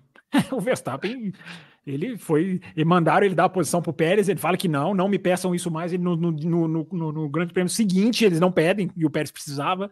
É, ainda bem, né, que não, não faz isso, ele está mais do que certo, porque, né, essa, é, é, é, ordens de equipe também, tudo bem. O Antônio está falando estratégia, né? Mas o Verstappen também propõe estratégia. Ele sugeriu estratégia em Abu Dhabi agora, falou: parem o Pérez antes de mim. Né? Ele queria ficar mais tempo na pista para liderar mil voltas lá e bater o recorde. Então tem, tem. O, o, cara, quando tem um tamanho, ele tem essa capacidade. Agora, até o Norris, o Norris na Rússia em 2021, ele peita a equipe. É, então, então tem, tem, tem vários pilotos no grid que eu acho que tem essa, essa. Às vezes errando, às vezes acertando, mas tem essa, essa, essa autonomia. Ocon também, né, Raposo? Entra nessa lista? Às vezes, ele questiona, né? né? Vezes... É, ele questiona, é verdade, ele questiona. Ele dá uma questionadinha aí. É. Temos mais? Bom, Temos. coisa. Recado para Gra... a Grazi, ano que vem torcerei para o W15 e não para o Lewis. Caramba, estamos torcendo para um carro e não para o piloto, hein? Ele é bravo, brava. Isabela é. A, a, Isabela, o Max fala muito de aposentadoria nos últimos anos de contrato. Você acha que a Red Bull colocaria um novato e o Max seria uma espécie de professor ou um piloto experiente para fazer a transição? É, Deixa, deixa, deixa, deixa, eu botar o Raposo aqui, a última vez que eu tenho esse prazer, só porque o tecladinho dele tá alto. o tecladinho dele tá alto, ele se desmuta já já. É, eu acho que é uma boa ideia, Mas, eu, mas eu me mutei antes de você se me mutar. Eu percebi ah, e fui lá me mutar. É mais rápido que eu. É, não, é porque às vezes você não ouve o, o, o próprio retorno do, do, teclado e a gente ouve, mas acontece. Tá desculpado hoje. É, mas eu acho que a Isabela sugere uma coisa interessante, sim. Ele, ele se aposentando, nada melhor do que pôr um piloto rápido lá, mas eu, eu só não acho aqui que esse negócio de professor, eu acho que isso não é muito de, do Verstappen, não. Acho que coloca o cara lá para o cara seguir, ele pega os dados do Verstappen, ele, claro que ele vai observar o cara na reunião, mas não para o Verstappen ficar fazendo esse papel de vem cá, eu vou te ajudar. Não. Verstappen, ó, você quer, quer aprender comigo? Me segue. Eu acho que seria assim, mas a ideia, a ideia é muito boa, a ideia é interessante. Coloca um cara para trabalhar. Agora, a AlphaTauri existe para isso, né? Racing Bull, seja lá como for chamar, ela existe para isso também, né, Isabela? Para colocar o cara ali para ele, para ele, para ele fazer essa, essa. Eu, a questão do ser experiente ou não, Isabela, é mais assim. O Verstappen saindo, eles vão precisar de um grande nome entendeu? Mais do que preparar um piloto, a não ser que seja um piloto, um piastre, um cara que seja assim, joia rara. Mas numa, tirando o Piastre, o, o, Verstappen saindo, tem que ir atrás de um cara consagrado, um cara que senta e vira. Um Leclerc, um, um Hamilton, um Russell, um Norris, esses caras. Não, não, contratar um qualquer, duvido que farão. Bom, o Antônio Júnior diz aqui: Ocon é um exemplo de piloto que não aceita a ordem deixa passar de equipe? É, de deixa é passar, ele, ele resiste bastante. Ele, ele, ele resiste bastante. Não vou dizer que ele não faça isso. Eu teria que ter certeza de todas as vezes que ele recebeu a ordem, mas ele é um dos caras que tem essa marca sim, Antônio. Ele é um dos caras que, que questiona, que muitas vezes peita. E ele é um cara que defende posição contra outros pilotos também, como ninguém, né? Exatamente. A Camila aqui. Fábio, e a Mercedes? Tu tem fé do W15? Será que a nova suspensão vai ajudar no equilíbrio do carro? Pois é, Camila, aí agora é aquele negócio, né? É, eu, eu, eu prefiro não ter fé e nem não ter fé. Eu prefiro esperar a informação, esperar o que a gente consegue extrair disso aí, porque eu acho que nesse momento, nossa, o que eu tô vendo nas redes sociais aí, não, o carro será assim, o carro, gente, o carro nem, ele tá praticamente pronto, mas ele ainda tá em absolutamente fase de, de, de, de computador, de, de túnel de vento. Então, Impressionante como surgem umas coisas. Não, Mercedes acertou o projeto. Meu Deus, gente, eu já vi muito esse filme. Mas não estou falando da Camila, não. Estou falando de redes sociais. No caso, Camila, vamos, vamos esperar. É, eu acho que não há nenhum, nenhum indício, nenhum indício positivo em termos de 2024. O que não quer dizer que não possa ser um ano de virada da Mercedes, de surpresa positiva. Eu só acho que a Mercedes termina o ano pior do que a Ferrari em termos de carro, embora tenha ganho a disputa na, na, tabela, mas o carro da Ferrari termina um ano melhor do que o da Mercedes, e a Mercedes não deu nenhuma prova de que entendeu exatamente como fazer um carro rápido. Eles têm falado que entenderam, mas eu já ouvi essa conversa em outros lugares também. É preciso fé cega, Fábio Campos, e pé atrás. Eu ah, tinha que fazer ele, uma citação dos engenheiros no finalzinho, né? Não, o cara tem que falar em engenheiro do Havaí, vai gostar, cara, vai gostar disso, meu Deus. Falando de, em engenheiros do Havaí, o Antônio Júnior chega aqui de novo, 2024 não teremos nenhuma estreia de pilotos. Quais os contratos acabam no fim de 24? Vocês sabem de cabeça? Tem alguns, né? Todos, praticamente todos, exceção do Verstappen, do Norris, do Piastri, do Hamilton. E eu, isso, eu acho que do Russell também. O resto, todos. Praticamente todos. E algum aqui que eu devo ter. O Verstappen está com contrato até 2049, né? É, 2000, então, gente, a Silly Season, né? Vai ser a mais acachapante dos últimos tempos. O que a gente teve de morosidade nesse ano, no ano que vem vai ser, vai ser, o bicho vai pegar, porque é muito contrato acabando. É isso aí. Fica, Raposo, reconsidera, deixa de loucura. É. Bom, e aí, como é que vocês acham que o Lewis vem para o ano que vem? Será que ele vai subir, vai descer, vai ficar? Eu acho que você citou um pouquinho isso, né, Campos? É, assim, é eu acho que ele vem mordido. Eu acho que o mordido tá meio claro. Eu acho que até que ele mudou a postura com o Russell em dividida, ele foi mais, partiu mais para cima no finalzinho do ano. Eu acho que ele vem mordido, acho que ele vem muita, muita sede. Agora, agora eu acho que ele vem com o pé no chão, Camila, até para casar com a resposta que eu dei na sua outra pergunta. Duas perguntas aí muito legais. Eu acho que ele vem com o pé no chão. Ele vem sabendo. A própria frase dele na, na, em Abu Dhabi, né? Os caras ganharam de 17 segundos. Gente, a Red Bull começou o ano ganhando de 11 segundos e terminou ganhando de 17. Então, acho que quem não vem com o pé no chão tá muito, tá muito sonhador, na minha opinião. Mas vamos ver. O carro tem que começar banco de dados, banco de provas, vamos, vamos ver a pré-temporada. Enfim, tem muita coisa ainda para a gente desvendar né, do que pode ser 2024. Ah, pois é, boa noite. O cara vai ler. Essa, não, lê essa daí, Raposo. Isso é história. O cara vai ler o próprio superchat. Não, por favor, pelo amor de Deus. Não quer ler, não, Raposo? Lê essa daí. Boa noite, pessoal. Por que, que o Vettel tem seus quatro títulos tão questionados por ter o melhor carro, enquanto menos pessoas questionam o Max nesse sentido, Fábio Campos?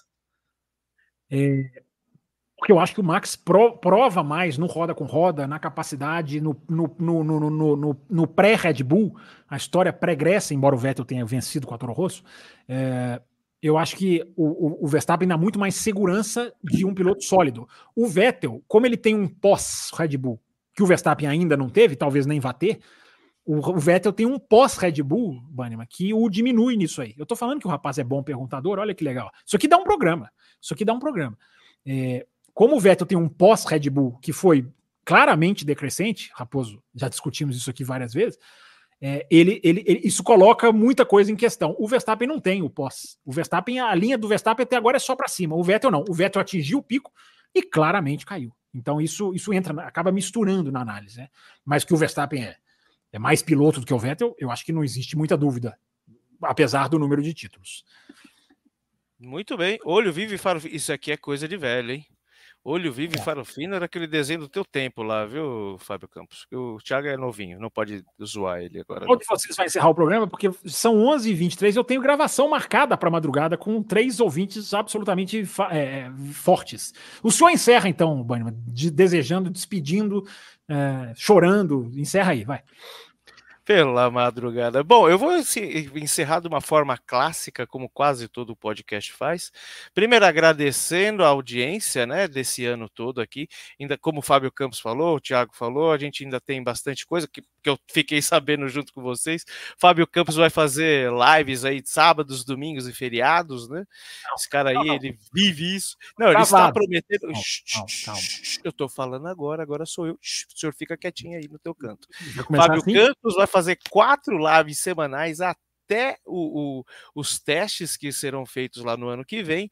Então você não perde por esperar. E eu vou encerrando por aqui, agradecendo todo esse carinho que vocês têm com o nosso amigo Tiago Raposo, aquele cara que roubou nosso coração e agora nos abandona, mas ele não vai ficar tão longe tanto tempo, não. Ele vai vir aqui, ele vai dar um beijo no coração de todo mundo. E eu queria passar a, a, a bola vou passar para o Campos e vou deixar o Raposo fechar, porque isso aqui, Raposo, é tudo por sua culpa e obrigado por ser culpado por isso, cara. Fábio Campos. Não, eu já passo para ele. Eu, ele. A última palavra. eu vou empurrar na tela do outro. A última palavra é sua, Raposo. Você, você despede e a gente fecha. Agradecer, agradecer, foi ótimo essa, enfim, essa maratona, essa caminhada, essa jornada de 16 anos. E volto, volto, enfim, a hora que for convidado aqui pelo Fábio Campos, algumas corridas aí, que tiver o que falar. Às vezes eu me ofereço, olha, eu assisti, essa eu tô preparado, se tiver uma vaga, Enfim, só não estarei semanalmente aqui, mas também não vai ser uma sumida, uma desaparecida. Quem sabe a gente marca Thiago Raposo e o, e Will Bueno aparecendo num programa aí em 2024, junto com Banniman e Fábio Campos. Fica aí o, a, fica a dica. E, enfim, a todos, já que enfim, essa última aparição minha, um Feliz Natal para todos vocês, boas festas e que em 2024 vocês continuem acelerando com o Fábio Campos. Com Ricardo Banniman.